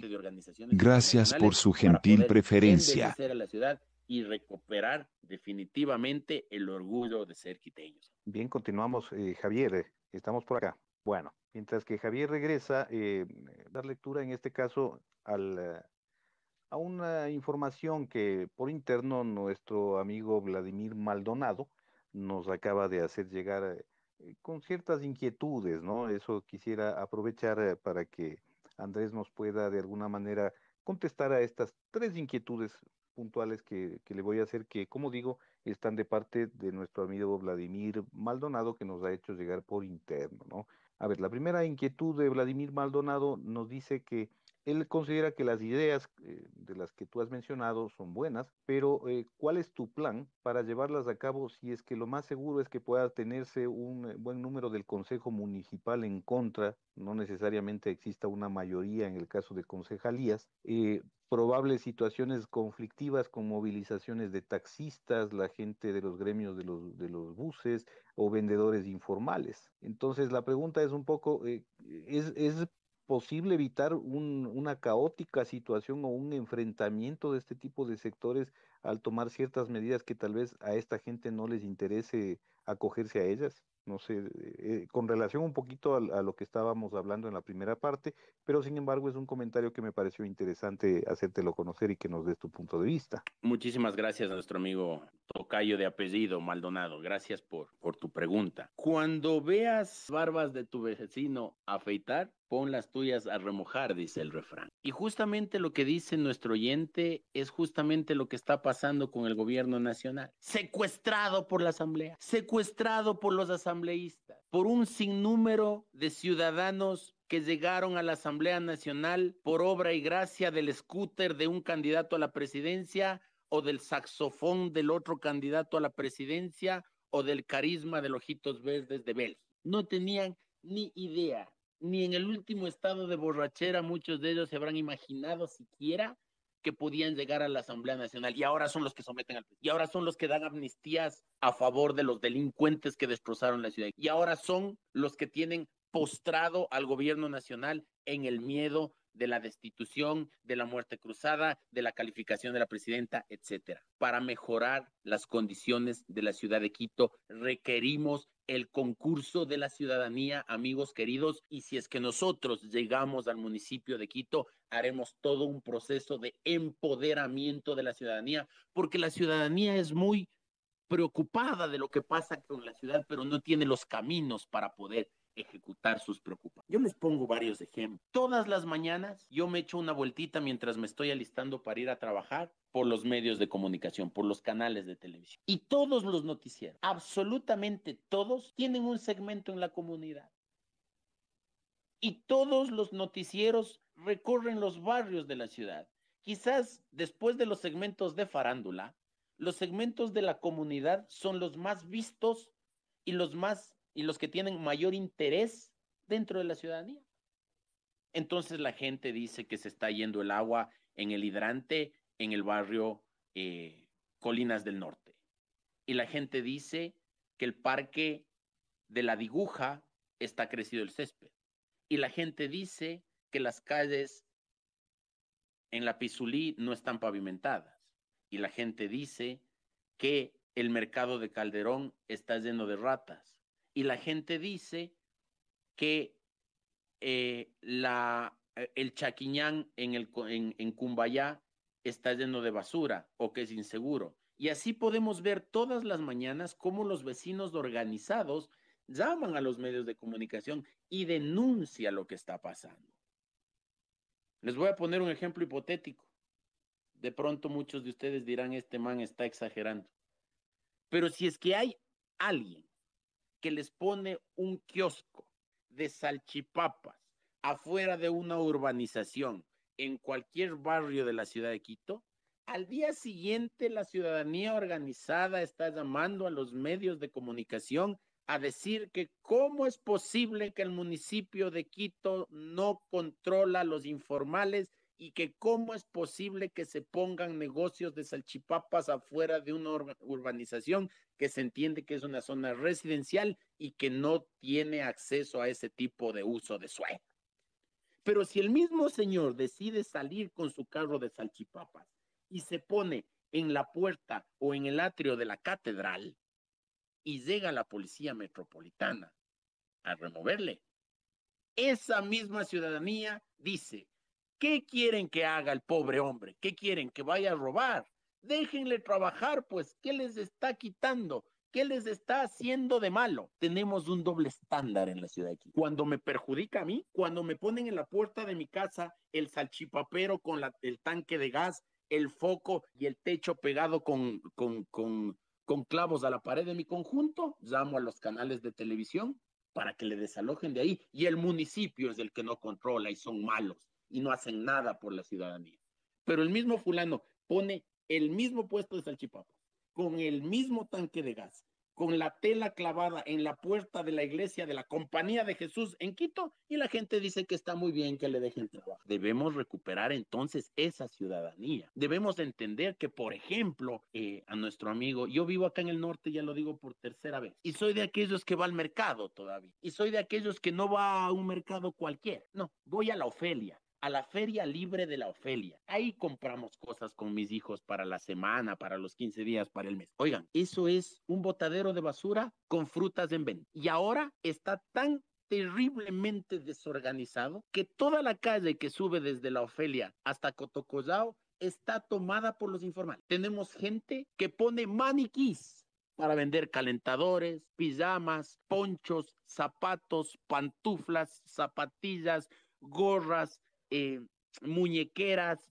eh, juguetes, shampoos, em, desodorantes, paños húmedos, cebolla, paiteña, tomate, pimiento, pepino, sandías, papayas, naranjas, etcétera, en la vereda de la gente que vive en la Ofelia. Oigan, vamos a seguir permitiendo que habiendo un espacio tan grande como el de la Feria Libre de la Ofelia el municipio de Quito no puede intervenir, haga un gran mercado con orden, con parqueadero para camiones, con sitios en donde se pueda vender los productos que necesitan congelación, donde se pueda tener un banco, un patio de comidas, una cooperativa, etcétera, y poder meter a la gente que está haciendo comercio informal en la calle a un centro de comercio digno y ordenado, Bueno, si es que creemos que nos vamos a dejar ganar por los informales, estamos bien equivocados. Necesitamos en la ciudad de Quito poner prioridades en las cosas. Les invito que este fin de semana alguno de ustedes, de los que vive por aquí por el norte, vaya y vea lo que pasa en la Ofelia. Frente con frente al mercado de la Ofelia hay un dispensario médico, un centro de salud donde se vacunan a los niños chiquitos contra todo tipo de enfermedades. Llegan las mamás del pueblo, la gente del pueblo, de la Roldós, de la Pizulí, de, de Marianas, de Calderón, de, Carcelén, de toda la zona eh, periférica de la ciudad, a hacer vacunar a sus guaguas. Y resulta que tienen que pasar prácticamente saltando el puesto de frutillas y de ovos y de uvillas y de mangos que está en la puerta del centro médico. Una infracción de tránsito es pararse afuera de un centro dispensario médico, hospital o clínica. Bueno, resulta que en Quito te ponen el camión con los huevos de puézaro afuera del centro médico. Y no podemos decir nada a los ciudadanos porque hay que dejarles trabajar. Pobre gente, ¿qué quiere? ¿Que vaya a robar? Señores, en Quito tenemos que hacer una ciudad que se trabaje en orden, que se trabaje con limpieza, que se trabaje con organización, que la gente que vive en sus casas y tiene locales en sus casas no tenga que sacar la tina de pollos afuera porque ya el vendedor informal se le tomó la vereda y si no saca los pollos afuera no vende un solo pollo y tiene que pagar patente y tiene que pagar bomberos y tiene que pagar impuestos municipales y tiene que pagar al SRI y tiene que pagar em, empleados y tiene que pagar proveedores. Mientras tanto, la gente cómodamente coge, tiende una tela y vende zapatillas y vende todo lo que les dé. Amigos míos, si es que la plataforma que estoy promoviendo y si es que el pueblo de Quito cree que esa es la forma a través de la cual tenemos que recuperar a la ciudad. Debemos hacer una cruzada cívica para recuperar el espacio público. Cada vez se van tomando más los espacios públicos en todo lado. Les he hablado de la Ofelia. Vayan por favor y dense una vuelta en la 10 de agosto a la altura de la caja del seguro. Incaminable, incaminable. Asimismo, antenas, crema para el dolor de la barriga, crema para el dolor de cabeza, eh, concha de nácar, candados, celulares robados, cables cargadores, todo lo que se les pueda ocurrir se vende en la vereda de la 10 de agosto frente al parque del ejido y no hay quien controle. Mañana más tarde tendremos un nuevo Ipiales ahí. Avancemos un poco más al centro, alrededor del Banco Central. Bacenillas, gorras, correas, cinturones, zapatos, tabacos de contrabando, medias, calzones, sostenes, calzoncillos, pijamas en la vereda del Banco Central, en la entrada al primer centro histórico de Latinoamérica. Si es que eso no podemos hacer con la ciudadanía para salir en orden de esos problemas, mañana se nos tomarán todo el centro. Vamos un poquito más al sur, en la zona de la Javí, cerca de donde se ponía el Playland Park. En toda la vereda tenemos una feria libre, cebolla, pimiento, paiteña, kiwis, eh, esta otra fruta que sirve cuando uno tiene problemas estomacales, pitajayas, bueno, todo lo que se les puede ocurrir en la vereda. ¿Qué es lo que hace la gente que tiene locales? Sacar sus productos a la vereda. Y el ciudadano tiene que salirse a la calle porque si no, no puede caminar. Vamos un poco más al sur. Caballo del Chillo Gallo, la misma dosis.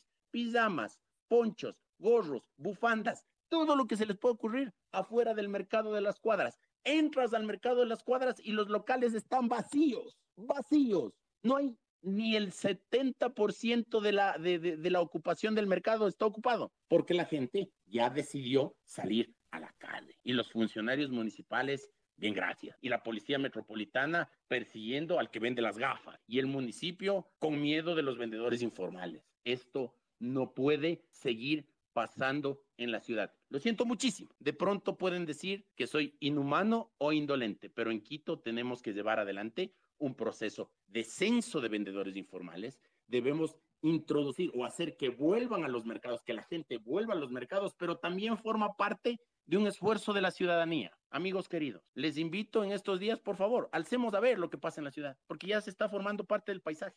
Antes, ah, temporada de naranjas, en un semáforo alguien cogía y se ponía un exprimidor y vendía juguito de naranja en botella. Bueno, fruta de temporada. Después salió la novelería de los jugos de coco. La gente llegaba con sus carretillas, pelaban los cocos en plena calle y hacían juguito de coco. jugo de temporada. Ahora ustedes van por toda la zona de la República, del Amazonas, de la Gaspar de Villarroel, de la 6 de diciembre, de la Portugal, de la República del Salvador, de la 10 de agosto, de las Naciones Unidas, de toda esa zona del centro comercial de Quito, del corazón comercial de Quito, donde están los bancos, las financieras, las clínicas, etcétera, y ustedes en un semáforo pueden hacer la compra de toda la semana. Pimientos, limones, naranjas, kiwis, pitahayas y todo lo que a ustedes se les ocurra. Ustedes bajan el vidrio y con 10 dólares llevan la compra de la semana. Debemos volver al comercio ordenado. Acordémonos lo que pasaba en la pandemia, cómo proliferaron esos locales pequeños, modestos, por cierto, en cada uno de los barrios para que la gente vaya y compre. Pero ahora en Quito, la compra se hace en el semáforo. Aquí, sancionamos al vendedor informal, pero también tenemos que comenzar a regular lo que pase con el que baja el vidrio y dice compremos en el pasito nomás, porque el compremos en el pasito nomás implica también el tráfico, etcétera. Así es que, mi estimado amigo, ciertamente que debemos enfrentar a los concejales y hacer que entiendan que ellos están para legislar y fiscalizar, no para repartirse el pastel ni la troncha en el municipio. Y segundo, tenemos que echar mano de la ciudadanía que está ávida de ser organizada. Quiero concluir con una anécdota o con algo que yo estuve pensando en diciembre. Tengo 39 años, no soy muy viejo, no soy muy joven, pero cuando yo era niño, habían las mingas de la quiteñidad y las mingas de la quiteñidad consistían en que todos los ciudadanos de Quito salían a sus barrios con escobita, barrían, le quitaban la maleza a la vereda pintaban por ahí el parque y quedaba muy bonito. Se ha ido apagando eso. Ya no existe eso. Ahora la minga de la quiteñidad consiste en que llega un memorando del señor alcalde del Distrito Metropolitano de Quito a las administraciones zonales para que los empleados del municipio salgan a barrer la calle. No, señor. No necesitamos funcionarios públicos barriendo calles. Ellos son funcionarios del municipio y se merecen el mismo respeto que todos los demás. ¿Son empleados públicos? Sí, por supuesto que sí, pero aquí debemos arrimar el hombro todo. Los 22 mil empleados municipales deberían ser canalizadores de que en los barrios la gente se organice y la salga a arreglar. Así es que aquí tenemos que recuperar la identidad y el cariño de la ciudad. De pronto puede soñar, sonar soñador. Me pueden decir, este está hablando en el aire saldrán con la típica paparruchada de que una cosa es con guitarra y otra cosa es con violín.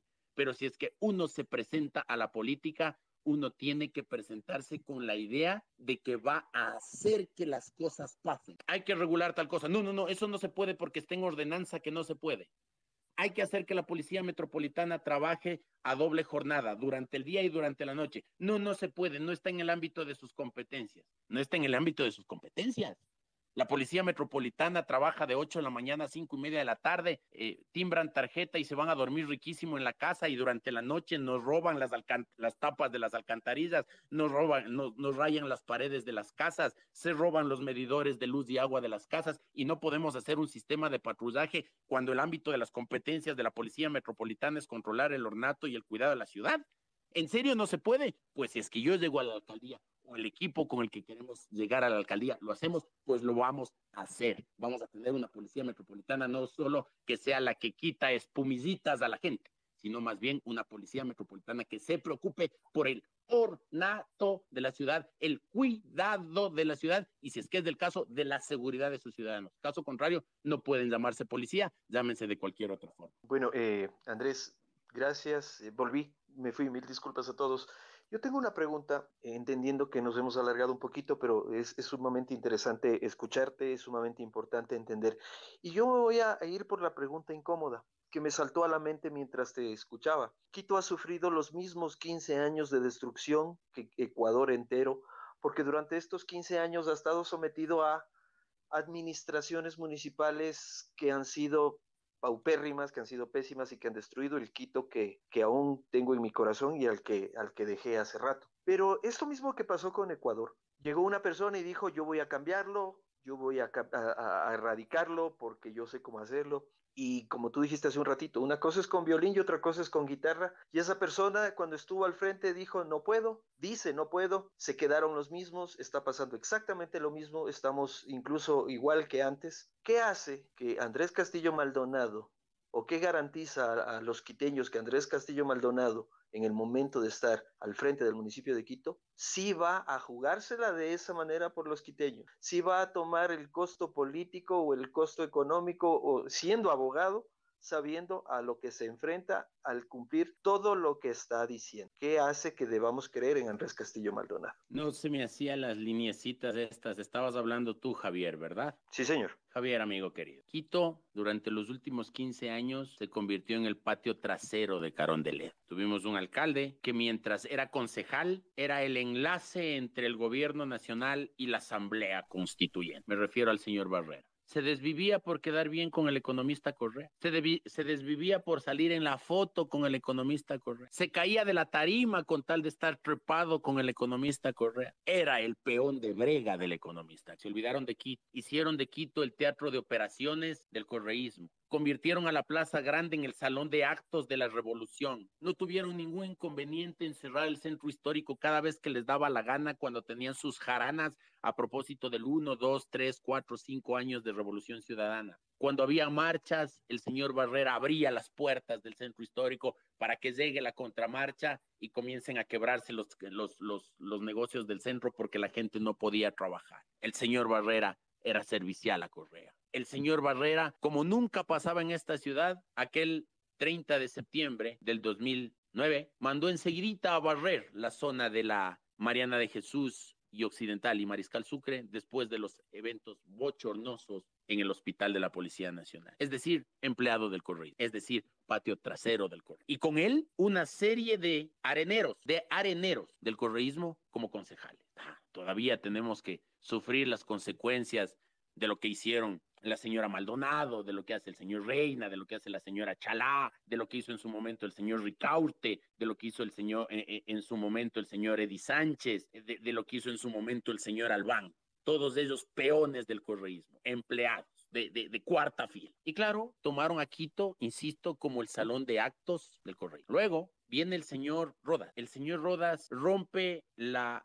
eh, el dominio de Alianza País con el eslogan que yo decía, mitad en serio, mitad en broma, con eslogan de escobas para barrer. Nuevo es mejor. Las escobas, cuando son para barrer, tienen el eslogan de nuevo es mejor, coba nueva barre mejor. Pero él es el que comienza con la mala costumbre esta de parcelar el municipio, de distribuir entre los concejales las empresas públicas, las secretarías, las direcciones, y se convierte en un rehén del consejo. Recordarán ustedes el día que gana las elecciones masivamente el señor Roda sobre el señor Barrera, ya tenía tres o cuatro adulones atrás, entre ellos Guillermo Celi, por ejemplo, que venían gritando mientras iban a la sede del movimiento Suma venían gritando Rodas presidente. Es decir, no, no, ser alcalde de Quito no es suficiente para mí. Yo quiero ser presidente. Y cuando se quiere ser presidente, cuando todos quieren graduarse de Zamil Maguad, es decir, saltar de la alcaldía de Quito a la presidencia o cruzarse la plaza grande de un edificio a otro, no se toman las decisiones que se tienen que tomar porque resultan impopulares, porque resulta que le pueden quitar votos para la candidatura a la presidencia. Javier y amigos, el que quiera ser alcalde de Quito tiene que creerse que va a ser alcalde de Quito y no otra cosa. Si es que están pensando ser alcaldes de Quito con miras a ser presidentes de la República, vamos a tener nuevamente cuatro años de una administración livianita que no tome decisiones que no se pelee con nadie, que no rompa las mafias de los sindicatos en las empresas públicas, que no reduzca el tamaño del municipio, que no ponga en orden a los tales artistas urbanos que nos tienen rayadas las paredes en la ciudad, que no ponga en orden en cuanto a temas de tránsito, que no tengamos que tomar decisiones que a lo mejor a la gente no le gusta, pero que esta ciudad necesita con urgencia. Y tercero, luego viene el señor Yunda. El señor Yunda, como le está haciendo ahora nuevamente, jugando boli, yendo a los barrios, estando cerca de la gente, contando cachos en los barrios, contando cachos a través de su medio de comunicación. Yo te quiero contar una anécdota en este punto para después contestarte exactamente mi tu pregunta, Javier. La semana pasada, el día miércoles de la semana anterior o jueves, no estoy exacto en el día, no quiero aseverar si no estoy seguro, pero fue miércoles o jueves de la semana anterior. Hubo un evento en el Paseo San Francisco que se llamaba Refundando Ecuador en donde participaron panelistas de la talla de Roque Sevilla, de Otto Sonnenholzner y de otros ciudadanos que daban ideas de cómo mejorar las condiciones de vida del país y la transmitieron a través de las redes sociales. La vi por Facebook. Habían 70 personas conectadas en un evento en donde se pensaba el país y en donde se pensaba la ciudad. Y al mismo tiempo, desde el Parque del Ejido, se transmitía el partido de boli Amigos de Jorge Yunda versus amigos de Gerardo Morán y tenía 10.200 seguidores.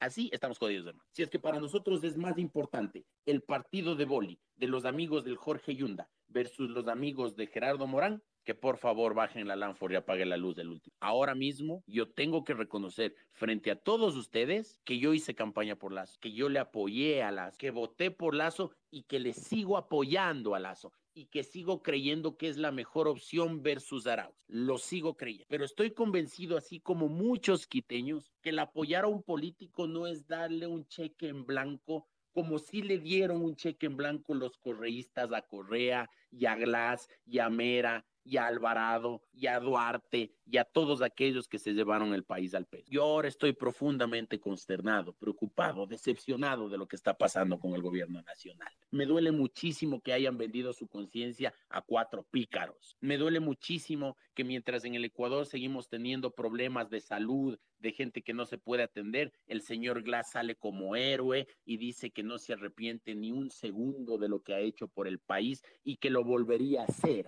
Yo no tengo compromisos con nadie. Yo soy un demócrata cristiano de filosofía. Yo creo en la dignidad humana, creo en la economía social de mercado, pero creo también en la disciplina, en la seguridad y en el orden. Creo que esta ciudad necesita un candidato alcalde y un alcalde que vaya a construir una ciudad desde esos principios. Si es que vamos a estar livianitos ahí diciendo que no, que ya vamos a ver cómo reformamos las cosas para que todos estén contentos, pues conmigo no cuenten. Conmigo cuenten cuando tengamos una posición firme e irrenunciable de defender a esta ciudad de los enemigos internos y externos. Cuando hablo de enemigos internos, todo lo que hemos conversado, la inseguridad, el desempleo, el desorden, la falta de oportunidades, la corrupción administrativa, el inmenso tamaño de la, del municipio y su plataforma, y los enemigos externos. Me refiero, por ejemplo, a Isa, a Vargas, a Santi, a Yacu Pérez, a la señora Pavón, al señor Hernández y a todos aquellos que crean que pueden venir a la ciudad de Quito a paliarla y a pisotearla. Yo como abogado en libre ejercicio, con mi firma, Javier, con mi firma, jugándome mi pellejo, jugándome el pellejo de mi familia, jugándome el pellejo de mis hijos, enfrentado a esta gente que ha mostrado ser mafiosa a la hora de manejar la política. No les tengo miedo, ni a Isa, ni a Vargas, ni a Pavón, ni a Correa, ni a nadie que crea que puede mancillar esta ciudad. A Quito o la peleamos o la perdemos. Amo mi ciudad, me parieron aquí, aquí nacieron mis hijos, aquí me quiero morir, quiero que mis hijos vivan en una ciudad que sea vivible. Y para que sea una ciudad vivible, debemos iniciar desde lo más básico, que es recoger la basura a tiempo, hasta recuperar la condición de capital política de la República del Ecuador. Te voy a poner una última alegoría para que ustedes me entiendan hasta dónde hemos llegado con la despreocupación de Quito. Hemos perdido los símbolos, Javier. Hemos perdido los símbolos. De pronto puede resultar eh, súper banal lo que te voy a contar ahora. Pero cuando tú te vas de Quito hacia el sur del país por la Panamericana, llegas a la Tacunga y te encuentras con un gran monumento a la Mama Negra. Llegas a Ambato y si es que entras por Ficoa te encuentras con un gran monumento a Luisa Martínez y si es que entras por el centro te encuentras con un gran monumento a Juan Lomera. Si es que llegas a Riobamba te encuentras con un gran monumento de Maldonado. Si es que llegas a Guaranda te encuentras con un gran monumento al indio Guaranga. Cuando entras a Guayaquil hay el monumento más grande a Guayaquil el monumento más grande del país. Creo que les costó 3 millones de dólares a los, guayaquileños hacer ese, ese monumento. Pero cuando tú entras aquí por la Córdoba Galarza, lo primero que ves son las pirámides de Egipto. Es decir, hemos perdido inclusive la capacidad de tener esa sensibilidad de que el que llega sepa que llega a Quito. Llegas por el aeropuerto, lindo aeropuerto, magnífico aeropuerto, y el primer redondel con el que te encuentras es el redondel con el monumento al espejo. No a espejo, no a Eugenio Espejo, no, el monumento al espejo. Tenemos que comenzar a tener una ciudad que se vuelva a enamorar de su símbolo, de sus próceres, de su bandera, de su himno. Oye, Javier, amigos, ni siquiera para un acto cívico los quiteños estamos unidos. Yo me pongo a sudar frío y se me cae el poco pelo que me queda cuando dicen en un acto a continuación como siguiente número himno a Quito. Porque comienza a sonar el himno a Quito y resulta que unos cantan de una forma y otros cantan de otra forma, porque en la administración de Barrera, Maldonado, Reina y todos esos babosos que administraron la ciudad desde la ideología, se les ocurrió cambiar la estrofa del himno a la ciudad y unos cantan de una forma y otros de otra. Es vergonzoso que la ciudad de Quito tengamos que vivir ese, esa humillación a nuestra identidad que ni siquiera podamos unirnos en el himno de la ciudad, porque según Barrera y los cuatro resfriados que tenía alrededor, era un himno que le cantaba España. ¿Qué carajo que le canta España? formamos parte de una misma identidad. Somos mestizos, somos hijos de Taiti Mama, en Quito vivimos descendientes de indígenas, de españoles, de todos. Por lo tanto, el himno nos tiene que juntar, no dividir. Y cuando nos toca cantar el himno, en otras ciudades la cantan a voz en cuello y todos lo mismo. En Quito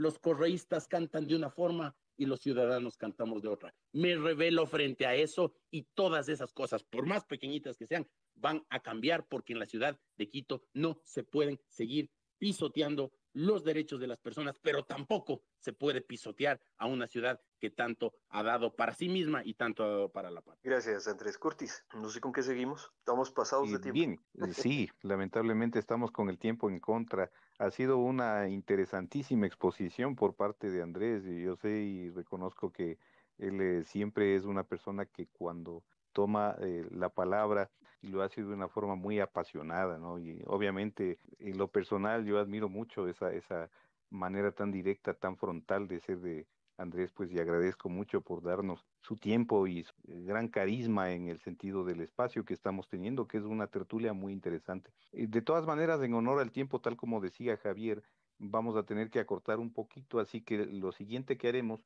dado ese caso, será eh, pasar directamente sin eh, hacer mayores eh, preguntas o cuestionamientos todavía de los amigos que están como hablantes para pasar al tercer segmento directamente, ¿no? Entonces, en tal sentido, le formularé pues de mi parte la siguiente inquietud, Andrés, de tal manera que vayamos avanzando. A ver, Andrés, vamos a la siguiente parte que tiene que ver con un tema fundamental que es el asunto de la seguridad y la gestión de riesgos. ¿Qué tienes que decirnos alrededor de este tema, que es un tema muy importante y supremamente sensible, y especial lo que tiene que ver con el manejo de la seguridad de la ciudad? Sabemos que estamos en constante amenaza, la delincuencia ha crecido, pero de manera exponencial. El tema este de los riesgos, precisamente en varias ocasiones hemos tenido acá a gente del, del, eh, del eh, representantes del, del, tema de quebradas y hemos hablado de ese tema del riesgo latente que existe incluso hace un tiempo atrás, muy poco tiempo en realidad se dio esta tragedia de la Gasca. ¿Qué hay con relación a este tema? ¿Qué, qué, qué tendrías que decirnos con relación a tus propuestas para tener eh, soluciones sobre estas situaciones puntuales, la seguridad y la gestión de riesgo? Te escuchamos. Voy a tratar de acortar lo más que pueda para podernos ir a descansar, más allá de que mañana tenemos feriado, pero tampoco es un gran programa estarme oyendo a mí hasta mucho más tarde. Eh, vamos a hablar de la seguridad. Esa es otra de las cantaletas, ¿no? No podemos, no es competencia municipal. La policía metropolitana no puede detener a nadie, no es su competencia. Bueno, vamos a tener que llevar adelante un proceso para que las cosas pasen. Si es que tenemos que llevar a la Asamblea Nacional una propuesta de reforma de ley para que las unidades de seguridad ciudadana municipal puedan intervenir, pues lo vamos a tener que hacer. Más allá de que la constitución de la República es clarísima y dice que cualquier ciudadano puede detener a quien está en delito flagrante, cualquiera, no se diga la policía metropolitana. Y miren lo que pasa en otras ciudades, en otros cantones del país. Nos enteramos a través de los medios de comunicación que la Policía Nacional tiene que ir a rescatar a los delincuentes para que no les linchen, para que no mueran quemados por el populacho.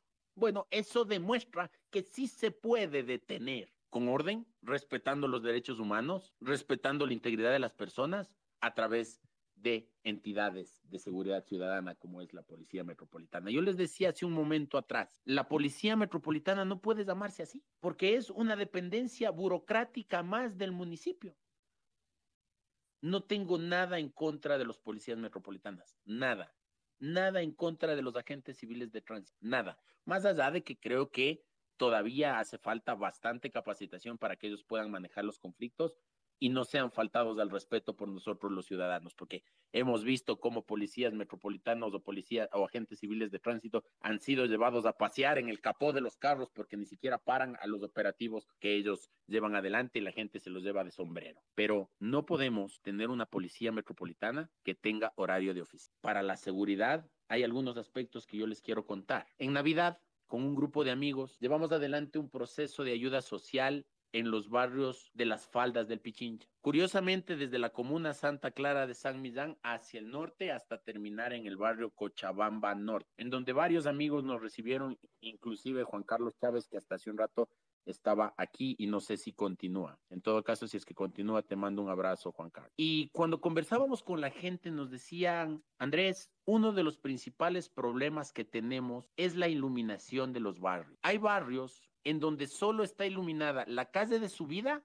y una calle paralela a la Mariscal Sucre, pero por lo menos tres o cuatro cuadras más arriba de la, de la vía, de la Mariscal Sucre. Mientras nos matamos en la Asamblea Nacional discutiendo sobre el aborto por violación y si es que se pueden sacar los guaguas a las 12 semanas o a las 20 semanas o a las 25 semanas o a las 28 semanas y tenemos asambleístas como la señora eh, esta de El Oro, que se me acaba de ir el apellido, que llora llora, ¿no? La asamblea, pobrecita ella, diciendo que han tenido que ceder, que ahora ya no van a matar a los guaguas a las 26 semanas, sino que ahora les van a matar solo a las 12 y dicen que han cedido, que con profundo dolor del corazón han cedido matar a sus hijos en los vientre, en el vientre de sus madres solamente a las 12 semanas y no a las 26 como sería lo justo y lo reparador. Mientras tenemos una asamblea que discute ese tipo de pendejadas, en los barrios a los que les cuento, las chicas que llegan de los colegios en las clases de las tardes, suben por la única calle iluminada que hay, quieren coger para la calle donde va a su casa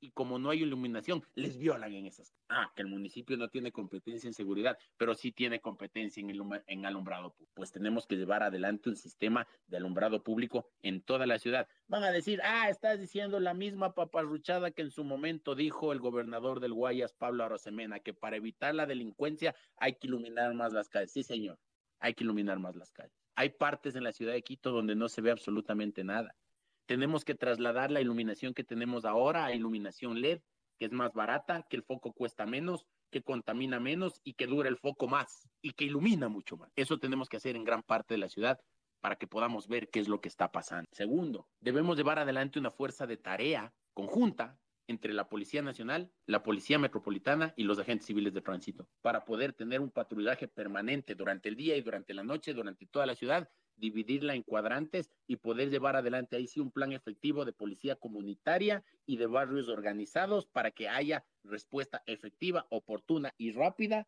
a los requerimientos de la ciudadanía. Tercero, tenemos que llevar adelante planes que nos permitan vivir como una ciudad grande y como metrópoli y no como una gran aldea o como un pueblo. No. Y les voy a dar un ejemplo de lo que nosotros planteamos y que queremos hacer. Debemos apropiarnos del espacio público 24 horas al día.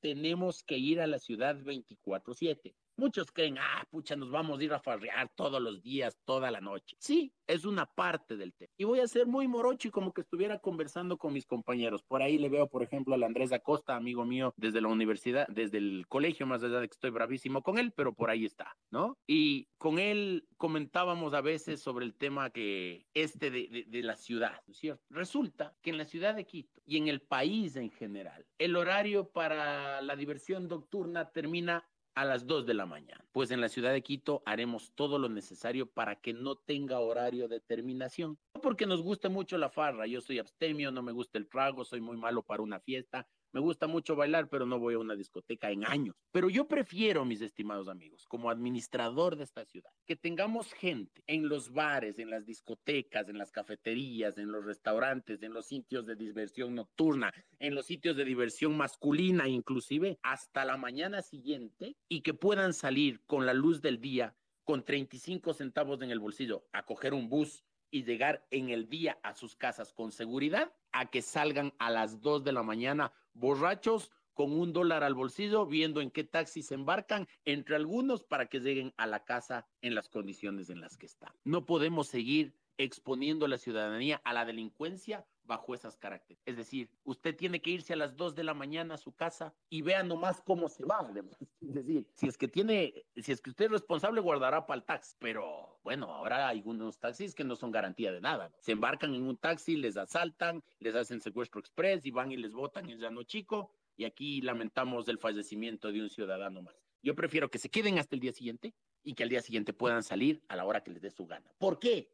Porque adicionalmente no vamos a tener que invertir recursos en Policía Nacional para que esté en la zona de la Foch, en la zona de La Paz, en todas las zonas de los bares donde a ustedes se les ocurra, sacando borrachos y dejando solos los barrios en donde llega la gente y les asaltan cuando se bajan a abrir la puerta de sus edificios. Es decir, no podemos utilizar Policía Nacional para sacar borrachos de los bares y tengamos los, barrios totalmente. De y si es que hacemos un uso de 24 horas de la ciudad, tenemos que establecer alianzas estratégicas para que haya algo que hacer. Tengo una niña de nueve años, muy pronto será una señorita, muy pronto entrará en la edad de las fiestas de 15 años de sus compañeras. Y resulta que hay que irles a dejar y hay que irles a traer. Bueno, y no podemos nosotros en Quito comenzar a despertar un espíritu a través del cual haya actividades para los papás cuando van a dejar a sus hijos en las fiestas. Es decir, dejar a la niña en la fiesta y la pareja de esposo se pueda ir a hacer compras en un supermercado, pueda ir a ver una película en el cine, pueda ir a, ver una obra de teatro, pueda ir a un restaurante, pueda ir a una cafetería, en fin. No, no lo podemos hacer en Quito porque en Quito todo se acaba a las nueve y Quito se duerme a las nueve y la gente en la calle. Alguna vez tuve la oportunidad de estar en la Plaza Grande alrededor de las 2 de la mañana. No había nadie en la Plaza Grande, nadie, estaba vacía la plaza. A esa hora comenzaban a correr las ratas que salían de los sifones por la Plaza Grande. ¿Qué les quiero decir con esto? Que las ratas durante el día ni aparecen porque está la gente ocupando el espacio público. Cuando no hay nadie, las ratas salen con tranquilidad a comer de la basura y a morderse todo lo que pueden. Lo mismo pasa con los delincuentes. Cuando tienen espacio para delinquir, cuando la ciudad es oscura, cuando salen borrachos sin ningún tipo de cuidado a las 2 de la mañana, ahí te ponen el brazo y te asaltan. Vamos a tener que hacer todo un plan de seguridad en torno a eso. Y finalmente, cuidado señora Lolo Miño, si es que me está escuchando, le hacen escuchar este, este tema. Vamos a tener que presionar al gobierno nacional, no para que nos dé más plata para la seguridad, porque el municipio tiene recursos y cobra una tasa de seguridad para todo lo que sea implementación de camionetas, radios, eh, material, etcétera, para la policía. No, vamos a tener que iniciar un proceso de presión al gobierno nacional para comenzar a hacer un control migratorio estricto en la ciudad. No podemos seguir teniendo ciudadanos de la ciudad, de, de, la nacionalidad que sea. Esto no se trata de irse en contra de los cubanos, en contra de los venezolanos, no, no, no, no, no. De cualquier nacionalidad que no tengan un empleo en la ciudad de Quito o no tengan cómo sostenerse, deben salir de la ciudad. Si es que están siendo investigados o detenidos en delito flagrante, tienen que salir de la ciudad. Si es que utilizan a sus hijos menores de edad, muchos de ellos de brazo, muchos de ellos de pecho, para andar mendigando en los semáforos, tienen que salir de la ciudad. La caridad comienza en casa. En Quito vamos a defender a quienes están haciendo esfuerzos todo el tiempo por salir adelante sin hacer daño a nadie. Si es que aquí seguimos teniendo un dormitorio de gente que no tiene nada que hacer, mente desocupada, taller de Satanás, decía mi Santa Madre. Si es que tenemos aquí gente que no tiene nada que o que está flotando sin ningún norte, pues tendremos que hacer todo un trabajo para garantizarles los derechos a ellos, ponerles en casas, en, casas de acogida, pero tener la posibilidad de controlar de que eso no sea un foco de delincuencia en la ciudad. Y les digo desde ya a aquellos que andan jugando a los pandilleros, que andan jugando a las maras, que andan jugando a los grupos de estos que se andan peleando en las cárceles, los lobos, los coyotes, los, los choneros, los chonequillers, todos aquellos en la ciudad de Quito se jodieron, hombre. Acá no van a venir a repartirse el territorio. Aquí no van a venir a repartirse el espacio donde venden droga. Aquí haremos todos los esfuerzos con la Policía Nacional, con la Policía Metropolitana, con los agentes civiles de tránsito, con la ciudadanía en general, porque en esta ciudad no va a haber espacio para ese tipo de delincuencia. Si es que el gobierno nacional se sigue tragando la tabla de consumo mínimo de drogas, allá ellos. Si es que el gobierno nacional sigue creyendo que la delincuencia y los muertos por sicariato en otras ciudades es ajuste de cuentas, pues en Quito no me ajusta cuentas nadie. En Quito la gente merece vivir con tranquilidad, la gente merece vivir con seguridad y merece poder salir a la calle sin el miedo de que le asalten, le violen, le roben o que vean un sicariato a la luz del día con sus hijos en la mano. Así es que de pronto dirán, ya se cree Bukele Castillo, ya Castillo está haciendo cosas de fascista, ya Castillo es un misógeno racista, ya Castillo es un xenófobo. No, señor, aquí vamos a velar por la paz y vamos a velar por la gente. Y si es que hay gente que no está dispuesta a ajustarse a una ciudad que respeta la vida, sí, los derechos humanos también, pero por sobre todas las cosas, los derechos humanos de las víctimas y de la gente de bien, que la gente de bien en Quito no es lo que quieren hacernos creer los Yunda Lovers, que queremos dividir entre pelucones y no pelucones o entre gente de bien y gente que no es de bien. No, no, no. Aquí los quiteños de bien son todos aquellos que se levantan todas las mañanas a hacer las cosas honradamente, a no ponerle el brazo a nadie, a no perjudicar a nadie, a llevar el pan a, sus, a la casa y el pan a sus hijos con honestidad y sin perjudicar a nadie. Si es que ustedes, señor Yunda y señor Hernández Yunda y, y, y señora Yunda y todos aquellos que están pegados a los hijos de Yunda, creen que eso no es ser quiteño de bien, bueno, sigan ajustándose a la lógica de los quiteños que no son de bien. Sigan ustedes nomás en esa lógica delincuencial con la cual manejaron el municipio. Acá va a haber orden, va a haber seguridad, va a haber patrullaje, vamos a respetar los derechos humanos, pero fundamentalmente vamos a poner a la gente y a la familia quiteña por delante. Bien, eh, no sé Andrés, eh, con relación al tema este del manejo de riesgos, sería interesante que nos des tu punto de vista. Ok, en cuanto a riesgos, Curtis y amigos, vamos desde la parte em, del significado de lo que es los riesgos. En el Ecuador hemos confundido las cosas. Una cosa es la gestión de riesgos y otra cosa es la gestión de desastres. Y en el Ecuador nos estamos acostumbrando a gestionar desastres y no riesgos. Como su palabra lo indica, el riesgo es algo que puede pasar, algo perjudicial que puede pasar, algo desagradable que se puede evitar. Por eso hay las instituciones de gestión de riesgos, no de gestión de desastres, no, de riesgos. Quito es una ciudad que ha crecido mucho y se ha venido avejentando en cuanto a su obra pública. Yo quiero preguntar de pronto, el Gabriel Bedón que está también aquí, el Iván, el mismo Pedro José, la Decenia, la Paula Sánchez, los amigos que están aquí. Quizás en la parte de su intervención podrán, si es que quieren intervenir, me podrán contar. Pero yo en los 39 años que vivo en la ciudad de Quito, Curtis de amigos, no he escuchado, por ejemplo, que se haya hecho una intervención integral para verificar cuál es el estado estructural de los túneles en la ciudad de Quito, el de San Juan, San Diego y San Roque. Esa obra es de la década de los 60, ¿no? Cuando construyeron, supongo yo, que no habrá habido la misma cantidad de casas en San Juan, en San Roque y en San Diego encima de los túneles. ¿Se ha hecho algún análisis estructural del tema? No, no se ha hecho.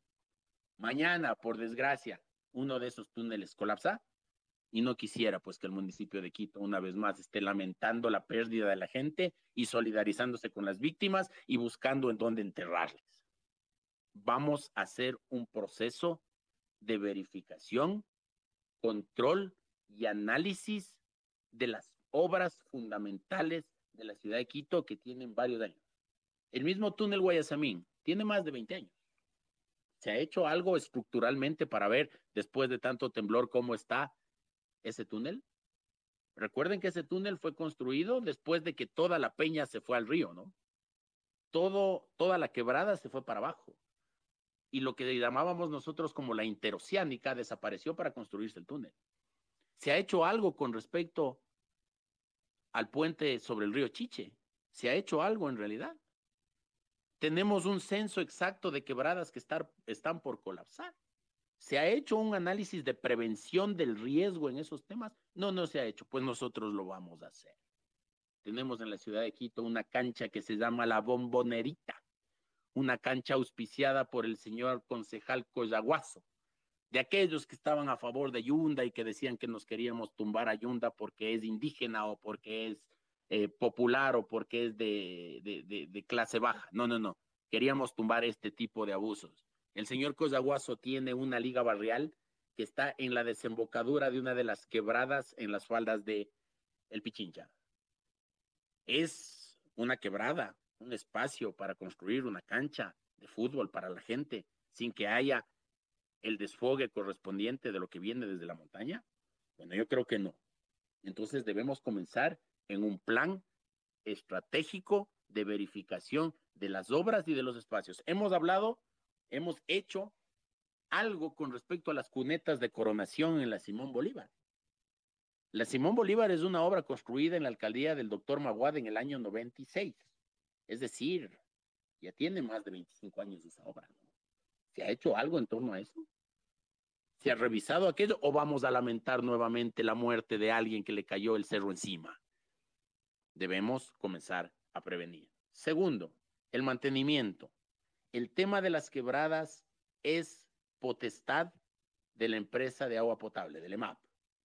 Pero obviamente no hay un presupuesto suficiente para el mantenimiento de las quebradas. Bueno, tendremos que buscar las líneas de financiamiento para que haya mantenimiento. La EMAP es quizás la única empresa pública que tiene superávit, la única empresa pública metropolitana que tiene ganancias, que tiene utilidades.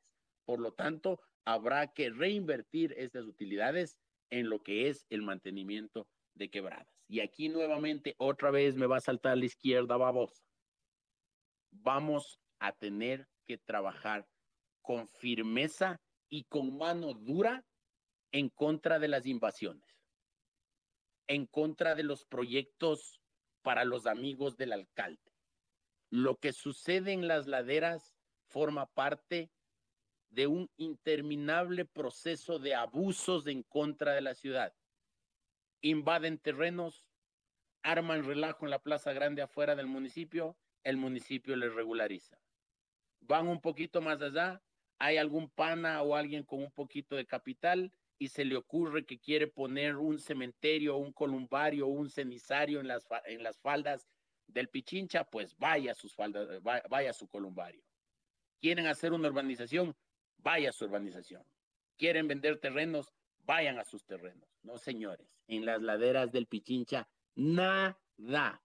Por más que sea el proyecto más maravilloso y más turísticamente sostenible y que no le cueste nada a la ciudad y que sea muy bonito para todos, en la administración de la plataforma que estamos impulsando, no habrá lugar al abuso de las laderas del Pichincha ni por los ricos, ni por los pobres, ni por los honestos, ni por los invasores, ni por los traficantes de tierras, ni por nadie. Señores, mano dura a las invasiones en toda la ciudad. Esta ciudad requiere saber hasta dónde avanza y hasta dónde crece. No podemos seguir teniendo una parte del centro norte de Quito absolutamente deshabitado. Y les pongo como ejemplos y asimismo les invito a ustedes ahora que circulen por la ciudad es solo cuestión de alzar a ver. Cuando ustedes van por la 10 de agosto, entre el puente del Guambra y la Y, van a encontrar un 65% de desocupación en todos los edificios que están en esa zona.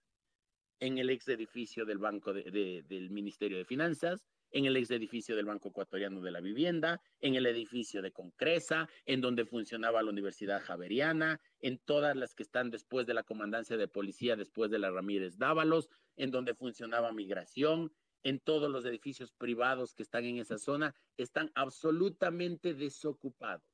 Habrá que llevar adelante procesos para regresar a la gente en donde los servicios públicos están ya instalados, en donde están funcionando porque si seguimos dando paso a las invasiones, vamos a tener candidatos con mandilito morado o con, eh, o con gorrita roja caminando por las comunas o por los barrios olvidados y abandonados por el municipio. No, no, no, señor.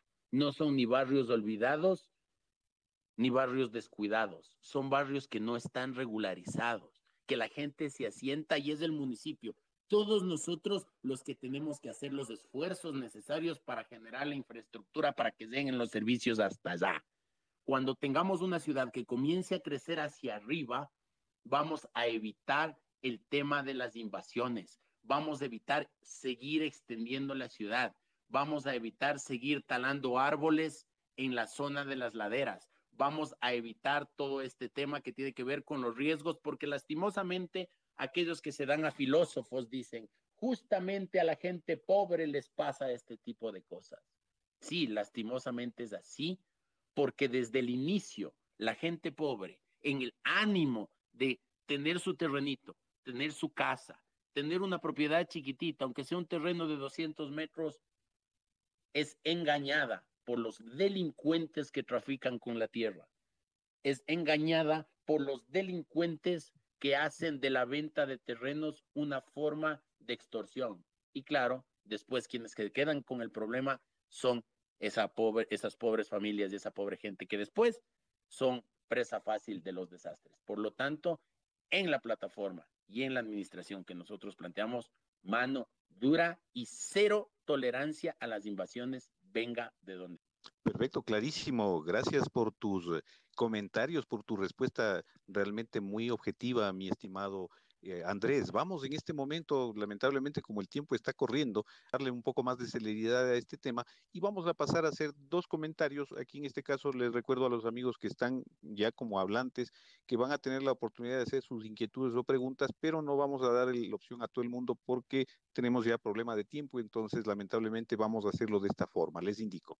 Las dos primeras preguntas las va a hacer nuestro amigo eh, eh, Gabriel Pedón, luego hará la siguiente Iván Morales. Y luego tendremos dos participaciones más, pero para el último segmento, que lógicamente lo dirigirá Javier. Entonces, les ruego un poquito de paciencia para el caso de las personas que están con el micrófono. Vamos en este momento con la inquietud o el comentario de Gabriel Bedón. Bienvenido, tu comentario o inquietud. Hola, buenas noches. Qué gusto, Curtis, Javier, mi viejo amigo Andrés Castillo. No porque sea viejo, sino porque le conozco desde hace unas dos décadas atrás. Saludos también a la doctora Jessie, a Pedro José y a todos los que están, los amables personas que se han puesto esta de noche a escucharnos. Eh, querido Castillito, algunas precisiones que te enviaré por WhatsApp de lo que has comentado.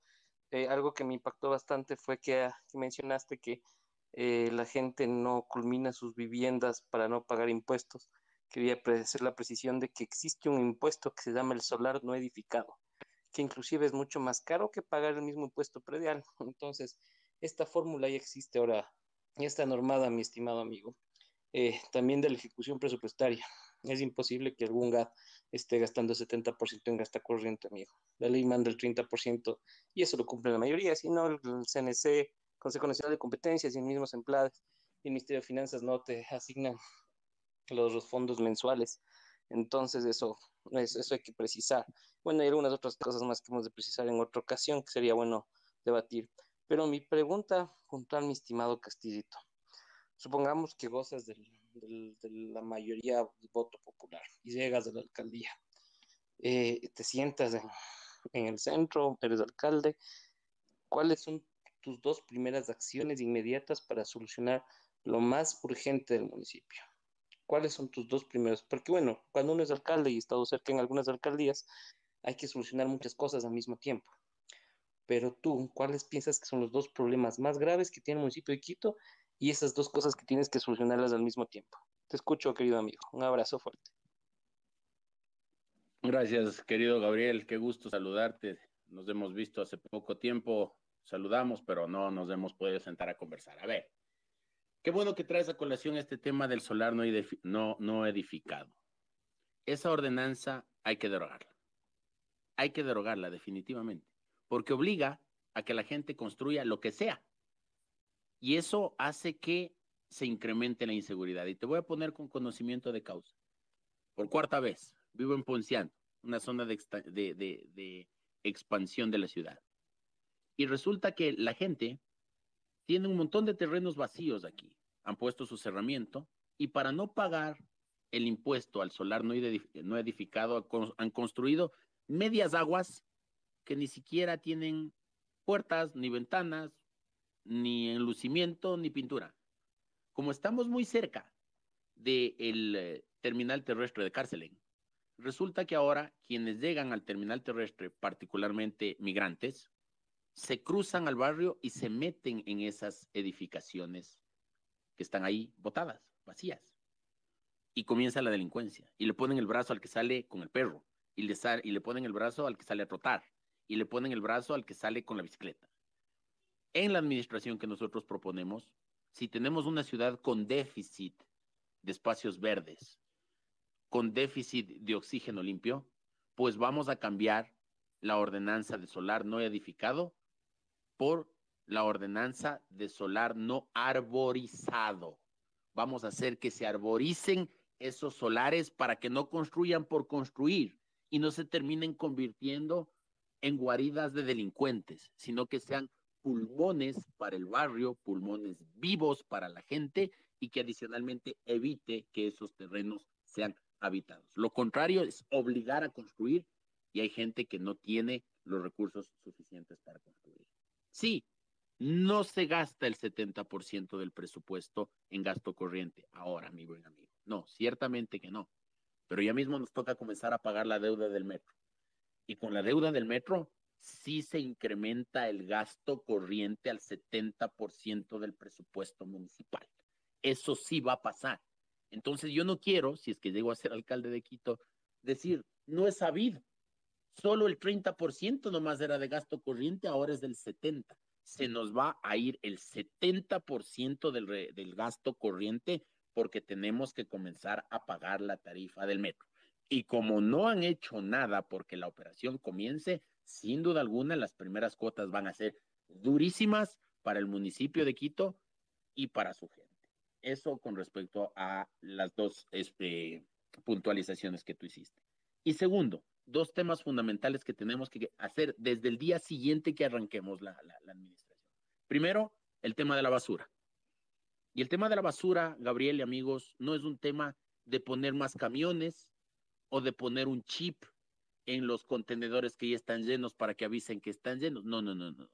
En la ciudad de Quito no se puede seguir enterrando la basura, Gabriel Bedón.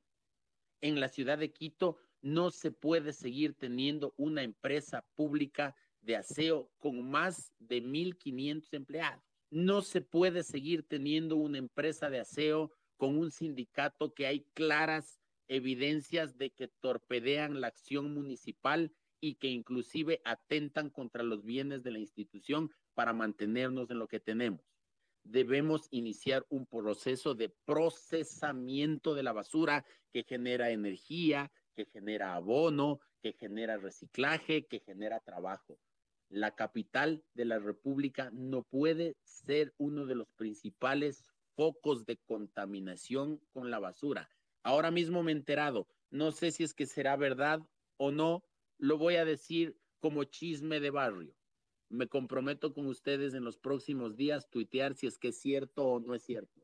Pero me comentan que los lixiviados del botadero de basura que tenemos ahora que está por colapsar, se está embarcando en tanqueros y se está yendo a votar al oriente. Eso no tiene perdón de Dios, Gabriel Bedón.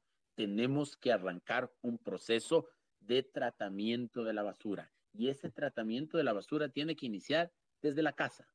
Porque claro, los quiteños estamos acostumbrados a botar en una misma bolsa botellas plásticas, papel usado del baño, etiquetas, eh, cáscaras de papas, cáscaras de naranja y el bote del jugo.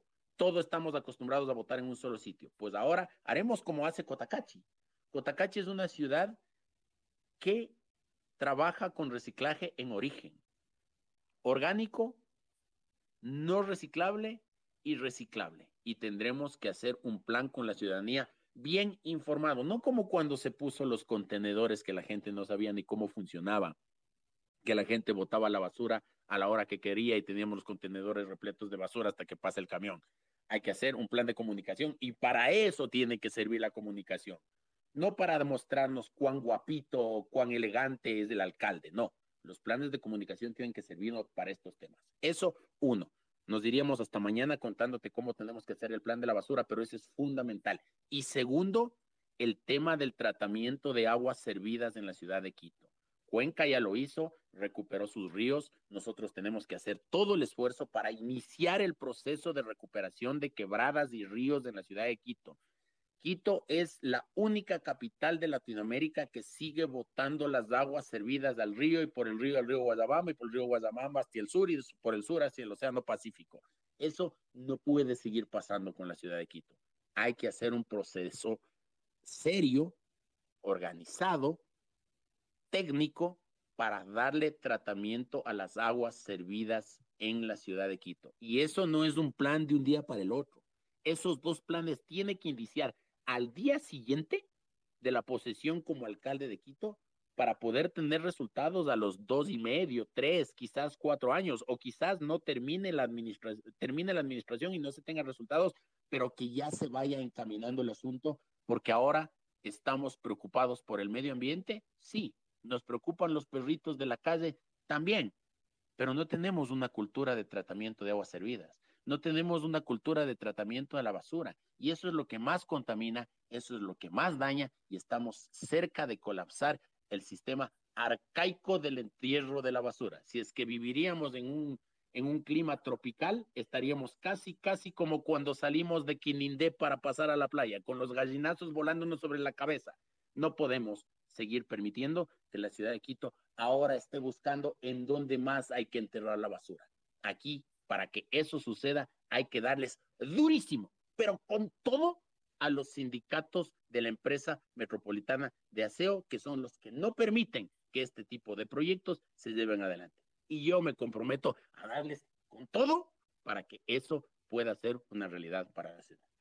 Buenísimo, gracias Andrés. Y una última, si ganas la alcaldía te vas a pegar una chuma del carajo. no, yo no tomo, hermano. Yo no tomo. Los que me conocen saben. Y vos también me conoces que yo no tomo. Muy bien, muchas gracias. Gracias, Gabriel, por tu aportación. Eh, le vamos a dar en este momento la palabra a nuestro amigo Iván. Y eh, antes de, de, que Iván comience su, su, intervención, quería recordarles a los amigos en la parte superior tenemos el enlace para que puedan conectarse en este caso a nuestro canal de YouTube y también, si es el caso, conectarse a nuestra transmisión de radio en vivo que lo tenemos en la parte superior, están las direcciones correspondientes. Vamos entonces en este momento a darle la palabra a nuestro amigo Iván eh, Morales que está conectado. Bienvenido Iván, tu comentario e inquietud. Buenas noches, Curtis. Buenas noches, Andrés y amigos que están en el Space. Eh, interesante como siempre, todos estos espacios de intervención, de diálogo sobre temas de actualidad. Bueno, concretamente, muy interesante las propuestas de Andrés, pero es también vital para cualquier ejecución de una obra y de una administración contar con un equipo. Mi pregunta concreta sería, por el, en honor al tiempo también, eh, si Andrés tendría o tiene el equipo adecuado para poner en cada una de las eh, gerencias, porque vemos eh, lo que está pasando ahora con el gobierno nacional. es un desastre. No dan pie con bola porque no saben hacer las cosas y todos los afiliados y jubilados no tenemos una buena atención, no hay, no hay medicina y todo lo demás, porque los que están a cargo de las diferentes eh, entidades del IE, los, no tienen planificación Perdón, creo que no se está entendiendo nada, no sé si soy yo. Sí, tenía algún tipo de dificultad, pero de lo que pude entender es un poco relacionado a la pregunta con eh, si es que Andrés tiene un equipo de trabajo, ¿cuál sería ese equipo de trabajo de ser el caso que lo tenga? ¿Contesto ya? Claro que sí, Andrés, te escuchamos. Ok, estamos en un proceso de construcción de una gran plataforma. Actualmente, claro que tengo un equipo con el que estamos trabajando principalmente en conocer lo que está sucediendo y buscando las soluciones. No queremos repetir lo que pasó hace cuatro años, que el señor Yunda no se imaginó lo que iba a pasar cuando ganó la, alcaldía y terminó poniendo por poco anuncios clasificados en el periódico para ver quiénes iban a ser administradores zonales. Pero ahora mismo tenemos un trabajo importante, por ejemplo, por citar un nombre, con Carla Orozco, quien actualmente es la subdirectora de la Agencia Nacional de Tránsito y tiene vasta experiencia en lo que es el tema de movilidad. Ella no solamente que ahora opera en la Agencia Nacional de Tránsito como subdirectora, sino que también ella fue parte de la Comisión Especial de Redacción de la Nueva Ley de Tránsito en la Asamblea Nacional, comisión que trabajó en el periodo pasado tenemos una muy buena relación con gente que tiene que ver con la seguridad. He sido nutrido del conocimiento, por ejemplo, del general Lino Proaño, quien fue un importante oficial de la policía y que hoy es eh, el jefe de seguridad de la Federación Ecuatoriana de Fútbol, con quien hemos trabajado los temas relacionados con la seguridad.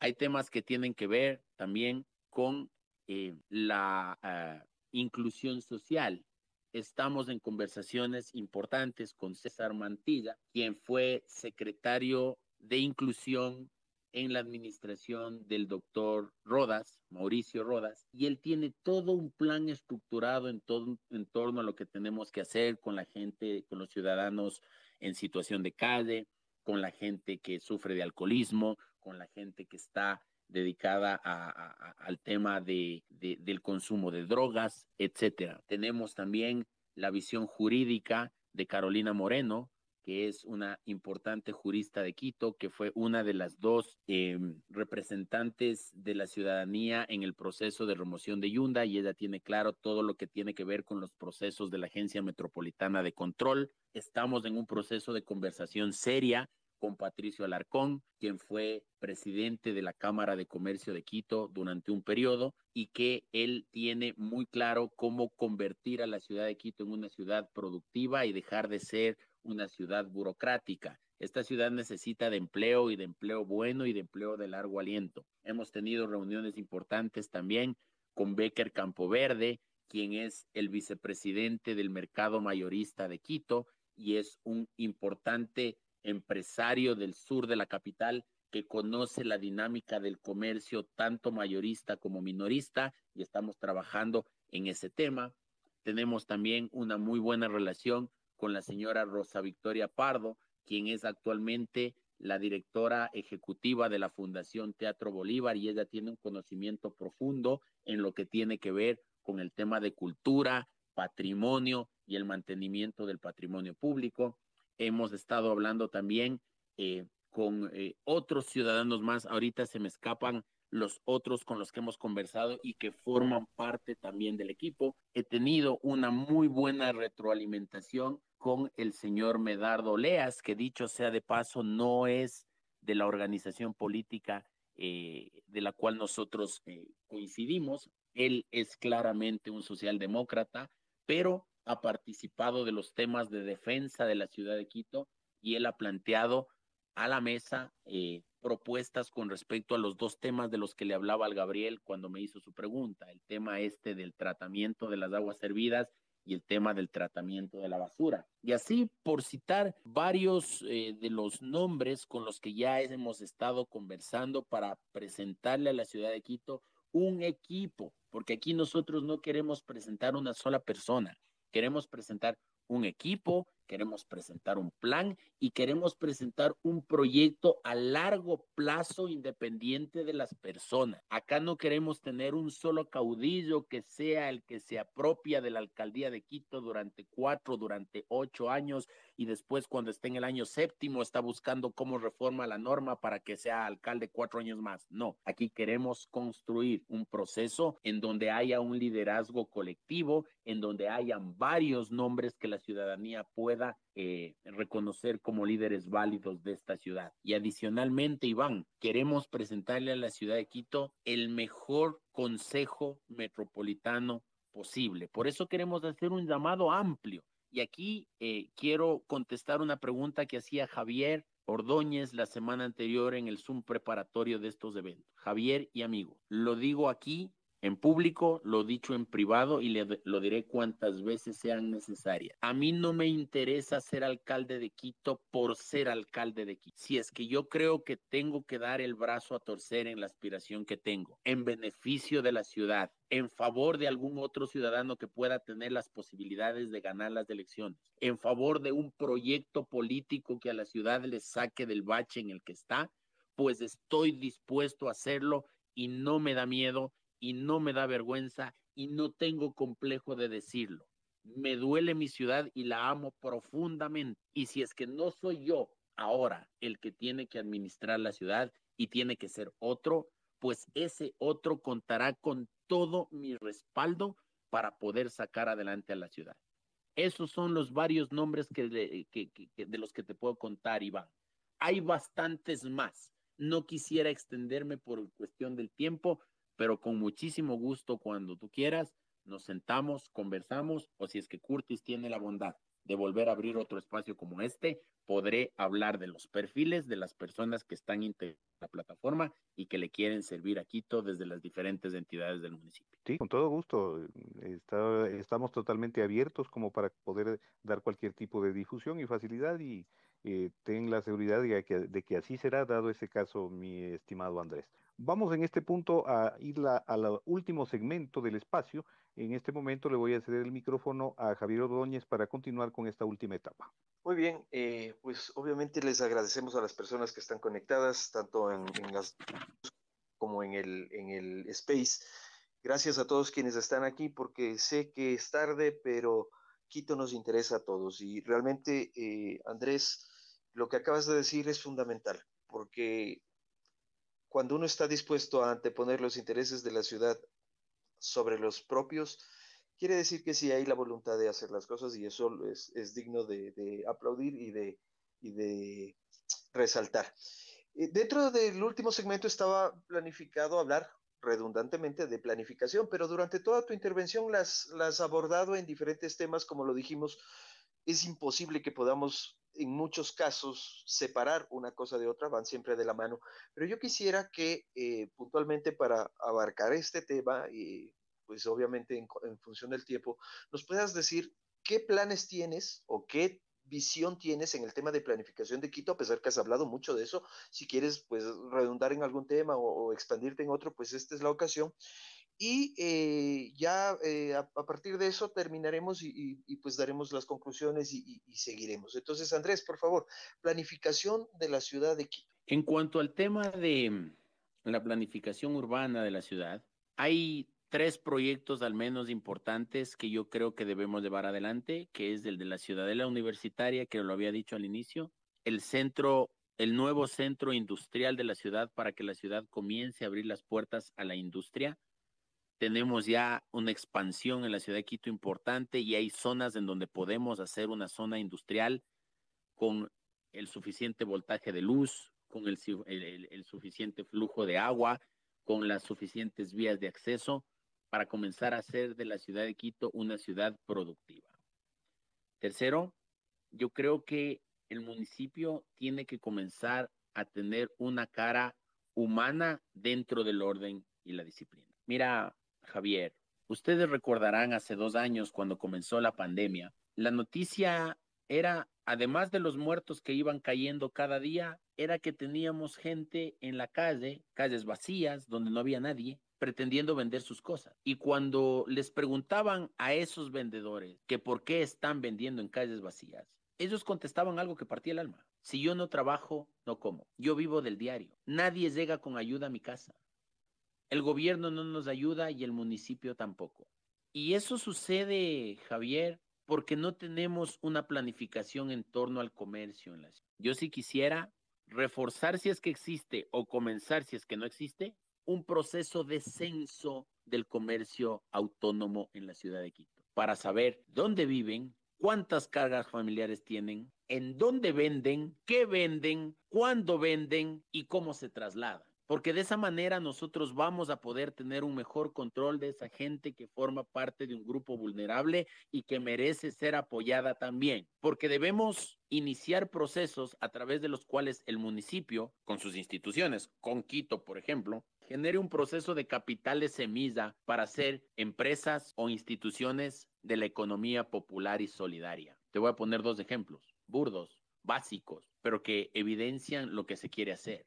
En Quito entramos en la novelería de los jugos de naranja en los semáforos, como lo decía hace un rato. Y hubo mucha gente que se dedicó a vender jugos de naranja en los semáforos. Y hubo mucha gente que se dedicó a aplastar naranjas en los semáforos. Y hubo mucha gente que se dedicaba a comprar botellas para meter ese jugo de naranja en los semáforos. Pues vamos no solamente a hacer que esa gente salga de los semáforos por un tema de seguridad, sino que el municipio, por ejemplo, podría llevar adelante la gestión del capital semilla para hacer una empresa de jugos en general, en donde la gente no solamente sea empleado, sino sea propietario. Otorgar el capital semilla, que esa gente salga de la calle y trabaje en su empresa. ¿Y cómo puede apoyar el municipio? Porque de pronto dicen, sí, ven, hacen los jugos y en dónde venden. Pues el municipio tiene la capacidad de poner condicionantes a aquellos locales de venta de productos así como en su momento el gobierno nacional en la época de Correa obligaba a las casas o a los centros de expendio de productos masivos a que se compren los productos marca solidaria, pues nosotros vamos a hacer que se comercialicen los productos marca ciudad. El ejemplo de los jugos de naranja. En los bares de los colegios de Quito en general, pues debe haber un espacio para los jugos de naranja marca Quito. En los centros comerciales en los restaurantes, en las cafeterías, debe haber espacio para los jugos de naranja marca Quito. Por citar un ejemplo, el otro día conversaba con Federico Pérez Intriago, largo, un tipo conocedor de, de, de, de, lo que es la producción, de lo que es el emprendimiento. Nadie puede discutir esa capacidad de Federico Pérez. Y él nos decía que en el mercado internacional se necesitan aproximadamente dos millones de correas solamente para un centro comercial y solamente para un local en los Estados Unidos al año. Bueno, debemos hacer que el municipio de Quito se convierta en un gran, en una institución que abra los mercados hacia afuera y que podamos dar espacio para que nuestra gente trabaje. Los problemas de inseguridad pasan por falta de empleo también. Y la ciudad no se ha preocupado en impulsar aquello. Y ese empleo tiene que ser de calidad, tiene que ser de largo aliento y tiene que permitir a la gente poder vivir de su esfuerzo y no del bono o de la caridad en el semáforo. Así es que hay que establecer un sistema de planificación para que la ciudad brinde oportunidades laborales a la gente y este ejemplo de los jugos de naranja es uno de varios que podemos nosotros llevar adelante. Debemos hacer un proceso adicional de una planificación para la recuperación de la imagen urbana de la ciudad. Ya les decía hace un momento atrás, barrios enteros que son una selva de cemento. Vamos a recuperar el color de Quito. Dividiremos en, en cuadrantes la ciudad motivaremos para que se inicien los procesos de mantenimiento, limpieza y pintado de las casas, generando cientos de miles de plazas de empleo para la gente que trabaja en el, en el tema de la construcción y del mantenimiento. Y adicionalmente, los barrios que primero concluyan con el proceso de pintado y de adesentamiento de sus casas, lograrán como objetivo que el municipio entre con las obras fundamentales para ese barrio. Vialidad, soterramiento de cables, ampliación de veredas, mercado, etcétera. Y de esa forma no hacemos la política de la sanción, sino la, la, la política del impulso. Cuando a pesar del impulso no se cumpla, no nos temblará la mano para llevar adelante los procesos de sanción de quienes no quieran hacer que esta ciudad sea bastante más vivible. Quiero concluir porque ya creo que he dicho todo lo que quería decir en un tema que mi mamá me suele decir, cada loco con su tema. Y el tema mío desde hace algún tiempo atrás es la defensa irrestricta de la ciudad. Yo quiero comprometerme con ustedes, sea alcalde o no sea alcalde, sea concejal o no sea concejal, que durante los años que me queden de vida no voy a permitir una sola afrenta, un solo atropello, un solo incendio más en contra de Quito, si tengo que presentar un millón de denuncias y seguir un millón de procesos en contra de todo aquel que crea que puede utilizar a Quito como el patio de atrás de su casa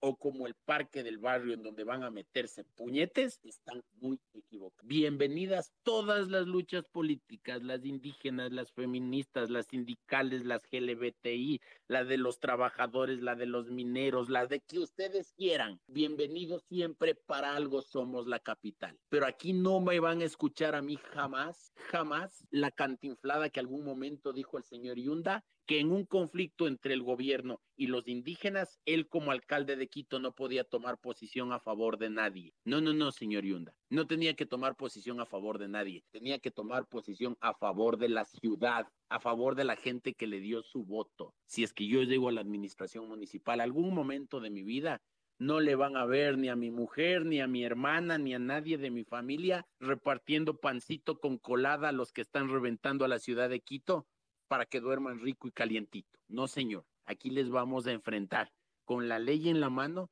y con todo lo que implique para poder defender a la ciudad. No les verán a ninguno de mis hermanos, ni de mis sobrinos, peor de mis hijos, ni nadie de mi familia haciendo negocios truchos con los proveedores del Estado. Aquí vamos a defender a la ciudad de enemigos internos y externos, como lo he dicho siempre, porque ya le han apaleado a esta ciudad hasta el cansancio y no podemos permitir que esto suceda. No van a tener conmigo particularmente, ya veremos cuando la plataforma se vaya incrementando y vaya entrando más gente, pero particularmente en lo que a mí corresponda, no van a tener un alcalde livianito que se esconda frente a esos problemas. El administrar esta ciudad, más aún si uno es quiteño, es un honor y ese honor uno lo tiene que mantener, sostener, ensalzar y hacer crecer.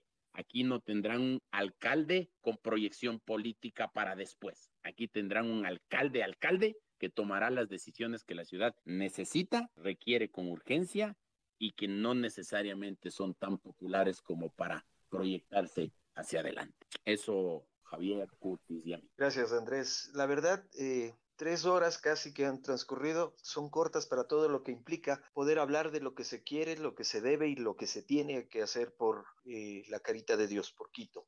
Es para, para todos ustedes, seguramente tienen muchas preguntas, quieren hablar con, con Andrés. Pues hoy tenemos una ventaja que antes no teníamos, que son las redes sociales hable con el candidato, con la persona que usted le ha llamado la atención, escríbale, pregúntele, exíjale, pídale que le conteste. Andrés eh, va a dar su red social cuando, eh, ya para terminar, pídale que, le conteste su, su, inquietud, porque no necesariamente tenemos que seguir sentados a esperar que hagan otros. Esto, es, esto no va a cambiar si no lo hacemos nosotros. Y si hay una persona que se va a tomar la molestia o que va a tomar la bandera o la batuta para pelear por nuestra ciudad, es indispensable que nosotros hablemos con él. Y las redes sociales hoy no nos, no, nos lo permiten. Si el candidato no le responde lo que usted quiere, si el candidato no le satisface en sus, en sus inquietudes, vote por otro, pero infórmese bien.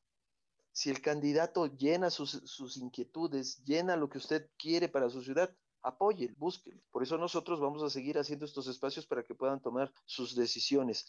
Creo que por tiempo, Curtis, no sé, eh, ¿cómo, cómo, cómo seguimos o, vamos ya terminando? Yo pensaría que, como se había comentado, había dos personas que estaban en espera del micrófono, démosles la palabra y con eso concluimos el espacio. Así que le damos en este momento el micrófono a nuestro amigo Juan Carlos Acosta y finalizamos con Marco Ventimilla. Así que, Juan Carlos, seamos breves. Tienes la palabra. Eh, muchas gracias, buenas noches con todos. Eh, saludos, doctor Castillo. Eh, una precisión que tengo que acotarle, no sé si lo, lo tomó en consideración, respecto al transporte público, ¿cómo manejaría el tema de, de, los transportistas? ¿Cómo se eliminaría el tema de esas mafias de transportistas que tienen caotizado al, al país, a la ciudad? En, en, en cuanto a la movilidad, no sé si, si ha tomado en consideración llamar a un concurso de operadoras y finalizar los, las, el permiso de operaciones con los transportistas actuales, el tema de, lo, de la capacitación a estos agentes de tránsito que al momento solo sirven para multar y para dirigir el tráfico son totalmente incapaces. El cambio de ordenanzas para el tema del espacio público, el control, esas tres precisiones que son las que eh, tienen a Quito sometido a un caos bárbaro. Eh, con el resto estoy totalmente de acuerdo con, con el criterio de, del doctor Castillo. Creo que compaginamos muchísimo con lo que pensamos y con lo que sentimos por Quito.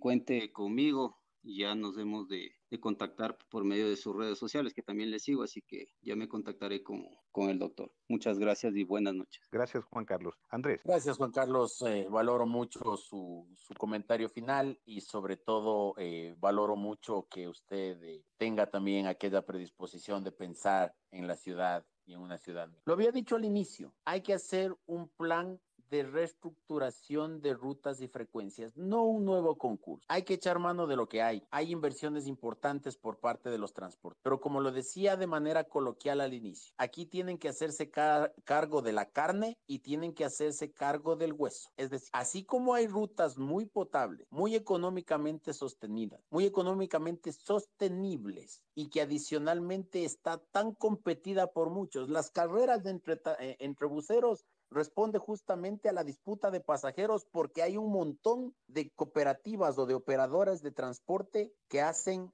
eh, las mismas rutas. Tuve la oportunidad de trabajar hace años atrás como procurador general de la Agencia Nacional de Tránsito y conozco exactamente cómo funcionan los transportes y conozco exactamente lo que dice la norma. Así es que aquí, en un ejercicio no de autoritarismo, sino de firmeza, vamos a tener que hacer un plan maestro de reestructuración de rutas y frecuencias en donde el metro sea la columna vertebral del transporte para la ciudadanía en todos los temas. Debemos hacer un, un, proceso de ampliación del transporte público municipal desde Labrador hasta Calderón, hasta Carapungo, hasta Mariana. Si es que nosotros nos podemos a ver todos los sistemas de transporte público municipal van por las mismas rutas, llegan más o menos a las mismas distancias. El Labrador, la zona final del trole y del metro. El Metrobús que va por la América, ese llega un poquito más al norte, pero ese llega hasta la Ofelia nada más. Y la Ecovía llega hasta la em, Río Coca. Debemos hacer todo un proceso a través del cual el transporte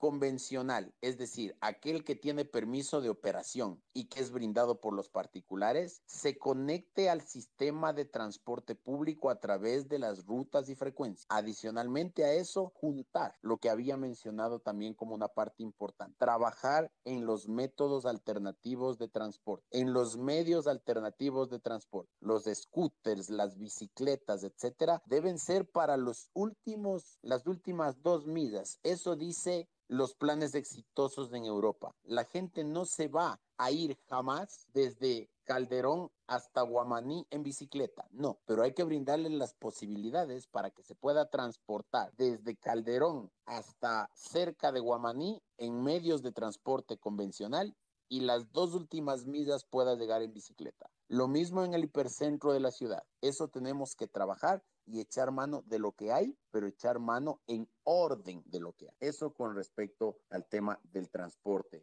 Juan Carlos. Lo demás, obviamente, eh, como le digo, dependerá también de cómo eh, se predispongan los transportistas a hacerlo. Y si no lo quieren hacer, pues bueno, el transporte es un servicio público impropio hecho por los particulares o brindado por los particulares por delegación del Estado. Si no quieren formar parte de las rutas buenas y las rutas no tan buenas económicamente, pues ahí tendremos que abrir a concurso a quien sí lo quiera muy bien, perfecto. Eh, vamos a la última intervención de nuestro amigo Marco Ventimilla y con eso concluiríamos la intervención de los amigos que están como hablantes y daríamos la conclusión del espacio. Marco, tienes la palabra.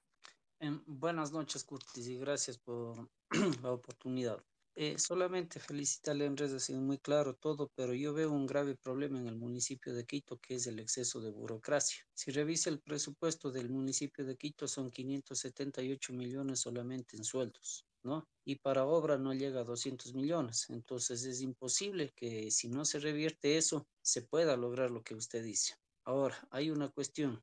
Eh, yo estoy trabajando con un barrio para eh, que nos den varios servicios, entre esos el alcantarillado. Antes se hacía una sola institución. Esa institución ahora la subdividieron en, en cinco. Entonces, para hacer, eh, para que me den una obra, tengo que hacer dos años de trámite, porque la una institución hace una cosa, la otra hace otra cosa, etcétera, etcétera. Cada uno se bota la pelota. una obra que va a durar para construir 15 días, tengo que hacer dos años de trámite. Entonces, el exceso de burocracia es lo que está causando el problema acá en Quito. Entonces, un oficio que normalmente tienen que contestar en 30 días, voy seis meses y nadie me da respuesta. Entonces, ¿qué es lo que usted va a hacer con el exceso de burocracia que se lleva la mayoría del presupuesto de Quito? Gracias, gracias, eh, Marco, por, por su pregunta. Justamente eso es lo que comentaba también al inicio de la intervención, cuando Javier me preguntaba, ¿y de dónde vamos a sacar la plata? Bueno, en derecho las cosas se deshacen como se hacen.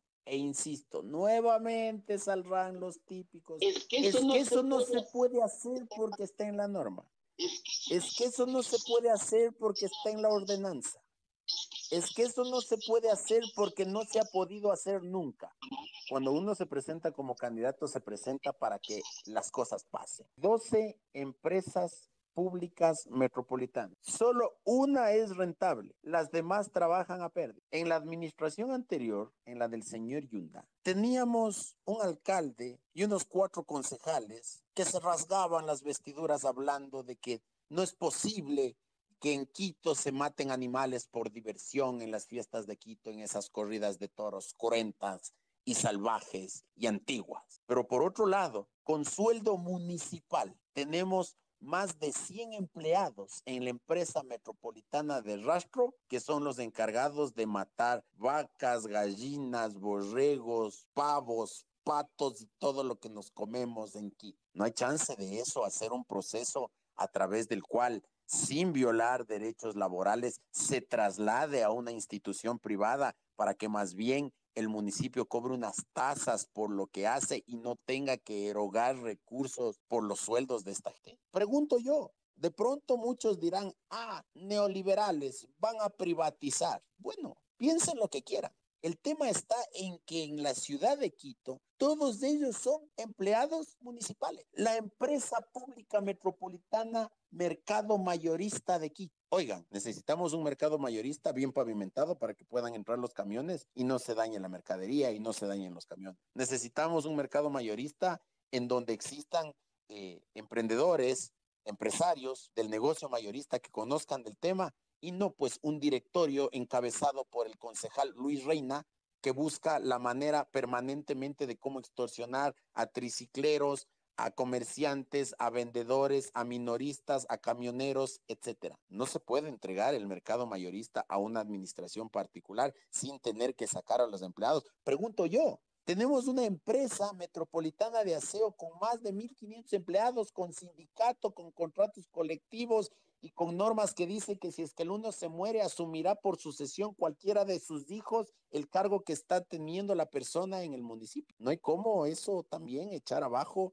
y llevar adelante un proceso transparente para quedarnos con el personal que se necesita. Hay una máxima en derecho que dice, en derecho las cosas se deshacen como se hacen. Si es que en efecto muchos de los funcionarios municipales entraron con concurso de méritos de oposición a trabajar en el municipio y ya no están siendo funcionales o no se les necesita, pues se pueden iniciar procesos a través de los cuales por concurso inverso, es decir, quien menos calificación tenga entre los compañeros se va a tener que ir del municipio, pagándole sus emolumentos, por supuesto, pagándole las indemnizaciones también. Para eso, los recursos de la CAF, del Banco Mundial y del Banco Interamericano de Desarrollo nos permite llevar adelante los procesos de desvinculación de funcionarios. Adicionalmente, si es que en el municipio de Quito se está incumpliendo la norma que dice que no se puede tener más allá del 20% de funcionarios con contratos de servicios ocasionales, pues haremos todo lo necesario para que esos contratos de servicios ocasionales se terminen no podemos convertir al municipio de Quito en la mayor agencia de empleos de la ciudad. Yo no sé qué empresa en Quito, qué institución en Quito tiene 22 mil empleados. No sé, no sé cuál. Y los 22 mil empleados, la inmensa mayoría de ellos honestos y trabajadores de buena fe, cobran sus sueldos, sus vacaciones, su seguro social de los impuestos que nosotros pagamos. Eso tenemos que reducir a lo posible, a lo que le permita a la ciudad crecer. Y si a eso le sumamos otro tipo de economías menores. Oigan, los concejales no tienen 30 dólares mensuales para pagar su plan de teléfono. No tienen. Bueno, en el municipio de Quito se pagan los planes de teléfono de los concejales. Los concejales no podrán sacar de su bolsillo la platita de los carros municipales que tienen para circular por la ciudad de Quito. No lo pueden hacer, porque bueno, salir con extremos de que hay que quitarles el carro, pues bueno, los carros ya están comprados, nadie más les va a comprar, forman parte ahí del patrimonio del municipio. Pero si es que está a órdenes de los señores concejales, para irles a dejar en la casa, a veces ir a retirar a los guaguas del colegio o ir a hacer compras en carro municipal para llevar las compritas a la casa, pues por lo menos la gasolina paguen. Los planes de internet, los arriendos de locales, etcétera, se van a tener que reducir porque eso hay que devolverle a la gente en obras, en bienes, en servicios. No podemos seguir teniendo una ciudad en donde la gente paga impuestos y sigue teniendo huecos en la puerta de la calle. No podemos seguir teniendo una ciudad en donde la gente paga impuestos y le siguen rayando la pared porque no hay quien controle. No podemos seguir teniendo una ciudad en donde la gente paga impuestos y tengamos mercados como la Feria Libre de la Ofelia, en donde tenemos la, la, la, la cochinada alrededor de la comida. No, no podemos seguir teniendo en eso, e, ese tipo de cosas. En la ciudad de Quito requerimos recursos y los recursos saldrán de la austeridad fiscal, del incrementar el tema de los impuestos de la gente que paga menos de lo que tiene que pagar y adicionalmente exigiendo con personalidad, con fuerza, con la potencia que le da a uno ser el alcalde de la capital de la República, los recursos que el gobierno nacional le tiene que entregar por derecho al municipio. Asimismo, si es que yo llego a ser alcalde, no me van a ver nunca poniendo un tuitcito como hacía Yunda al ministro de Finanzas o al presidente de la República diciendo que por Dios paguen lo que nos corresponde por IVA. No, señor, aquí vamos a hacer cumplir las obligaciones que se tiene con la ciudad. ¿Que no hay plata? Ah, bueno, ya verán ustedes de dónde reducen el, el gasto también, porque no podemos nosotros ajustar el cinturón al ciudadano y que el Estado siga engordándose cada vez más. Indudablemente y apoyaremos ese tipo de iniciativas y gestión de ser el caso. Eh, vamos concluyendo el espacio. Yo agradezco enormemente eh, tu tiempo, tu paciencia, mi querido Andrés, por haber estado acá y por habernos dado una excelente, eh, un excelente recorrido de toda la cantidad de cosas que has tenido planificadas en bien de la ciudad. Y nos adherimos al caso porque como ciudadanos, como quiteños, como ciudadanos de bien, queremos como quien más que la ciudad vaya adelante, que la ciudad salga no solamente siendo una ciudad eh, de una enorme cantidad de habitantes como actualmente lo tiene, sino una metrópoli que de alguna manera comience a dar cara hacia el futuro, comience a dar cara hacia una mejor organización, hacia lo que Quito en realidad debería ser y ojalá que así sea, pues dado el caso te auguramos los mejores éxitos, situación de que tú tengas la posibilidad de estar ocupando pues la alcaldía de la ciudad de Quito, apoyaremos de ser el caso esa circunstancia. Eh, por mi parte yo me despido y le cedo el micrófono a Javier para que nos comente cuál va a ser la ruta en la próxima semana, porque recuerden que este es el primer espacio que tendremos de toda una serie de espacios con diferentes invitados en el cual trataremos precisamente este tema rumbo a la alcaldía de Quito 2023. Javier, tienes la palabra. Gracias, Curtis. Antes de, terminar, quiero contarles y contarte, Andrés, eh, gracias por haber estado aquí. Eh, nosotros somos Eco Exterior, la radio de los ecuatorianos en el exterior. Como les he comentado, yo estoy en Bogotá, Colombia, soy quiteño, y no porque nosotros estamos afuera, estamos, eh, nos olvidamos de la realidad de nuestro país. Hoy hemos sido retransmitidos en ocho países donde se encuentran ecuatorianos, donde hay quiteños que están pendientes de la realidad del país y nuestro compromiso es que este mensaje siga llegando a más y más personas, porque cada migrante tiene al menos cinco o seis personas, familiares directos que viven la realidad del Ecuador y que van a elegir un, gobierno local. Y es por eso que para nosotros es importantísimo. La ruta va a seguir el, la próxima semana. Vamos a confirmar en estos días quién va a ser nuestro futuro invitado y vamos a tener a toda persona que aspire a llegar hacia la alcaldía de Quito para que nos cuente, sin importar su línea política, sin importar su línea ideológica, qué quiere hacer por la ciudad que todos amamos, por la ciudad donde nosotros nacimos. En mi nombre yo quiero agradecerte mucho, Andrés, porque al escucharte me acordé eh, de todo lo que yo viví. Yo también soy nacido en el IES, yo también soy de San Juan Yo también viví en la Magdalena y también viví en Ponciano. También comí en el Mercado Central y también quiero que mi Quito cambie y no me importa lo que haya que hacer para que eso suceda. Como les dije a las personas que están conectadas hoy, ustedes son quienes van a elegir, ustedes son quienes van a tomar la decisión. Piensen bien lo que van a hacer, hablen con su candidato. Hoy tienen un buen candidato y lo digo con, con, la boca llena, tienen un buen candidato, pero son los quiteños los que vamos a elegir y vamos a saber quién es. Te voy a pedir, Andrés, que tus palabras finales sean dirigidas a estas personas que te están escuchando. Nuevamente te agradezco no solo en nombre mío, sino en nombre de los ecuatorianos que estamos afuera y de los quiteños. Gracias por este tiempo, gracias por, por el espacio tan largo que nos has regalado y pues nos quedamos cortos. Eso es lo único que pediremos disculpas y, y trataremos de volverlo a, a, a, reproducir y nuestros espacios siempre van a estar abiertos para escucharles. Andrés, por favor. Al contrario, ustedes, muchísimas gracias por la paciencia, muchísimas gracias por tomarme en cuenta. Y como les dije al inicio, yo no estoy hablando acá como candidato a alcalde, no señor. Estoy hablando como un ciudadano más que está dispuesto a arrimar el hombro para sacar adelante la ciudad. Soñemos en un Quito mejor. Soñemos en ese Quito en donde podíamos salir a jugar con nuestros amigos hasta la noche y regresar, como decían nuestras viejas, hecho una vela, sucios, sudados, revolcados, pero nunca asaltados, nunca violados, nunca mancillados, nunca, nunca eh, en la inseguridad en la que vivimos. Tratemos de hacer un esfuerzo y espero que los candidatos a alcaldes estén sobre la predisposición aquella. Entiendo que Pedro José, que está aquí, Pedro José Freile, está también sobre esa misma línea. Debemos mostrarle a la ciudad coherencia, desprendimiento y civismo. Si es que estamos juntos en favor de la ciudad, esta ciudad va a mejorar más rápido. Caso contrario, nos vuelven a ganar los del boli. Caso contrario, nos vuelven a ganar los de los acuerdos entre privados. Caso contrario, nos vuelven a ganar los de las pruebas chimbas del COVID. Si es que no nos juntamos los quiteños que creemos que esta ciudad merece mucho más, nos van a ganar los que hacen campaña con bajo en mano, con patineta al pie, con instrumentos musicales a la boca, con saxofones en el camino. Aquí tenemos que presentarle a la ciudad un camino para salir del problema.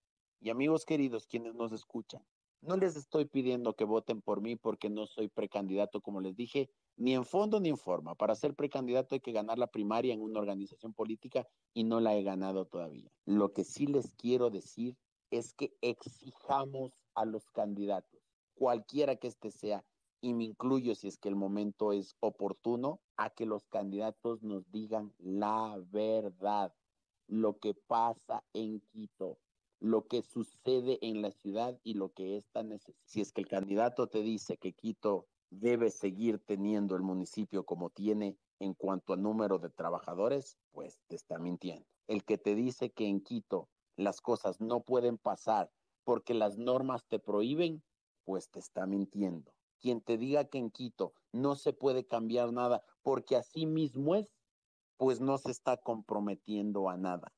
Y aquel candidato que te diga que tiene que ser candidato porque por poco y es el enviado de Dios o porque tiene una condición natural que eh, le exige ser candidato y no puede ceder en favor de otro, duda mucho de lo que está diciendo, porque si no es capaz de ceder sus intereses particulares por la ciudad, muy probablemente cuando llegue a la administración tampoco lo hará y será presa fácil de aquellos que vienen a ofrecerles beneficios personales y no beneficios para la ciudad.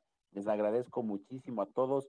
Siempre eh, mi correo electrónico, mi Twitter, mis redes sociales abierto a todo tipo de comentario a la orden, construyamos una ciudad más grande, construyamos de corazón esa ciudad que queremos dejarles a nuestros hijos y espero muy pronto poderles dar un abrazo en persona a todos y cada uno de ustedes. Que viva Quito, que viva Quito. Buenas noches con todos. Que viva Quito. Gracias. Muchas gracias, eh, gracias Andrés por tu excelente participación en este espacio, por habernos dado tu tiempo y tu paciencia.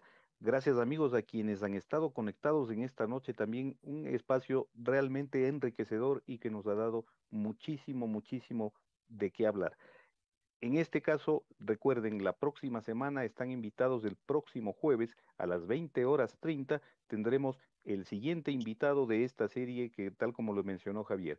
Lo tendremos en este caso en el site de Ecuatorianos en el Exterior, de Equa Exterior, y les invito también a que sintonicen la señal de radio digital de ecoexterior.site conjuntamente con nuestra señal digital que como seguramente ustedes habrán escuchado, hemos abierto nuestra señal de radio hace aproximadamente tres semanas y ya estamos al aire con www.rdtdradio.com a la cual les invito también a sintonizarla. Agradezco a todos por su gentil compañía y estaremos... Somos Radio Digital RDTV. Gracias por su gentil preferencia. Hasta pronto. Saludos, gracias, hasta luego.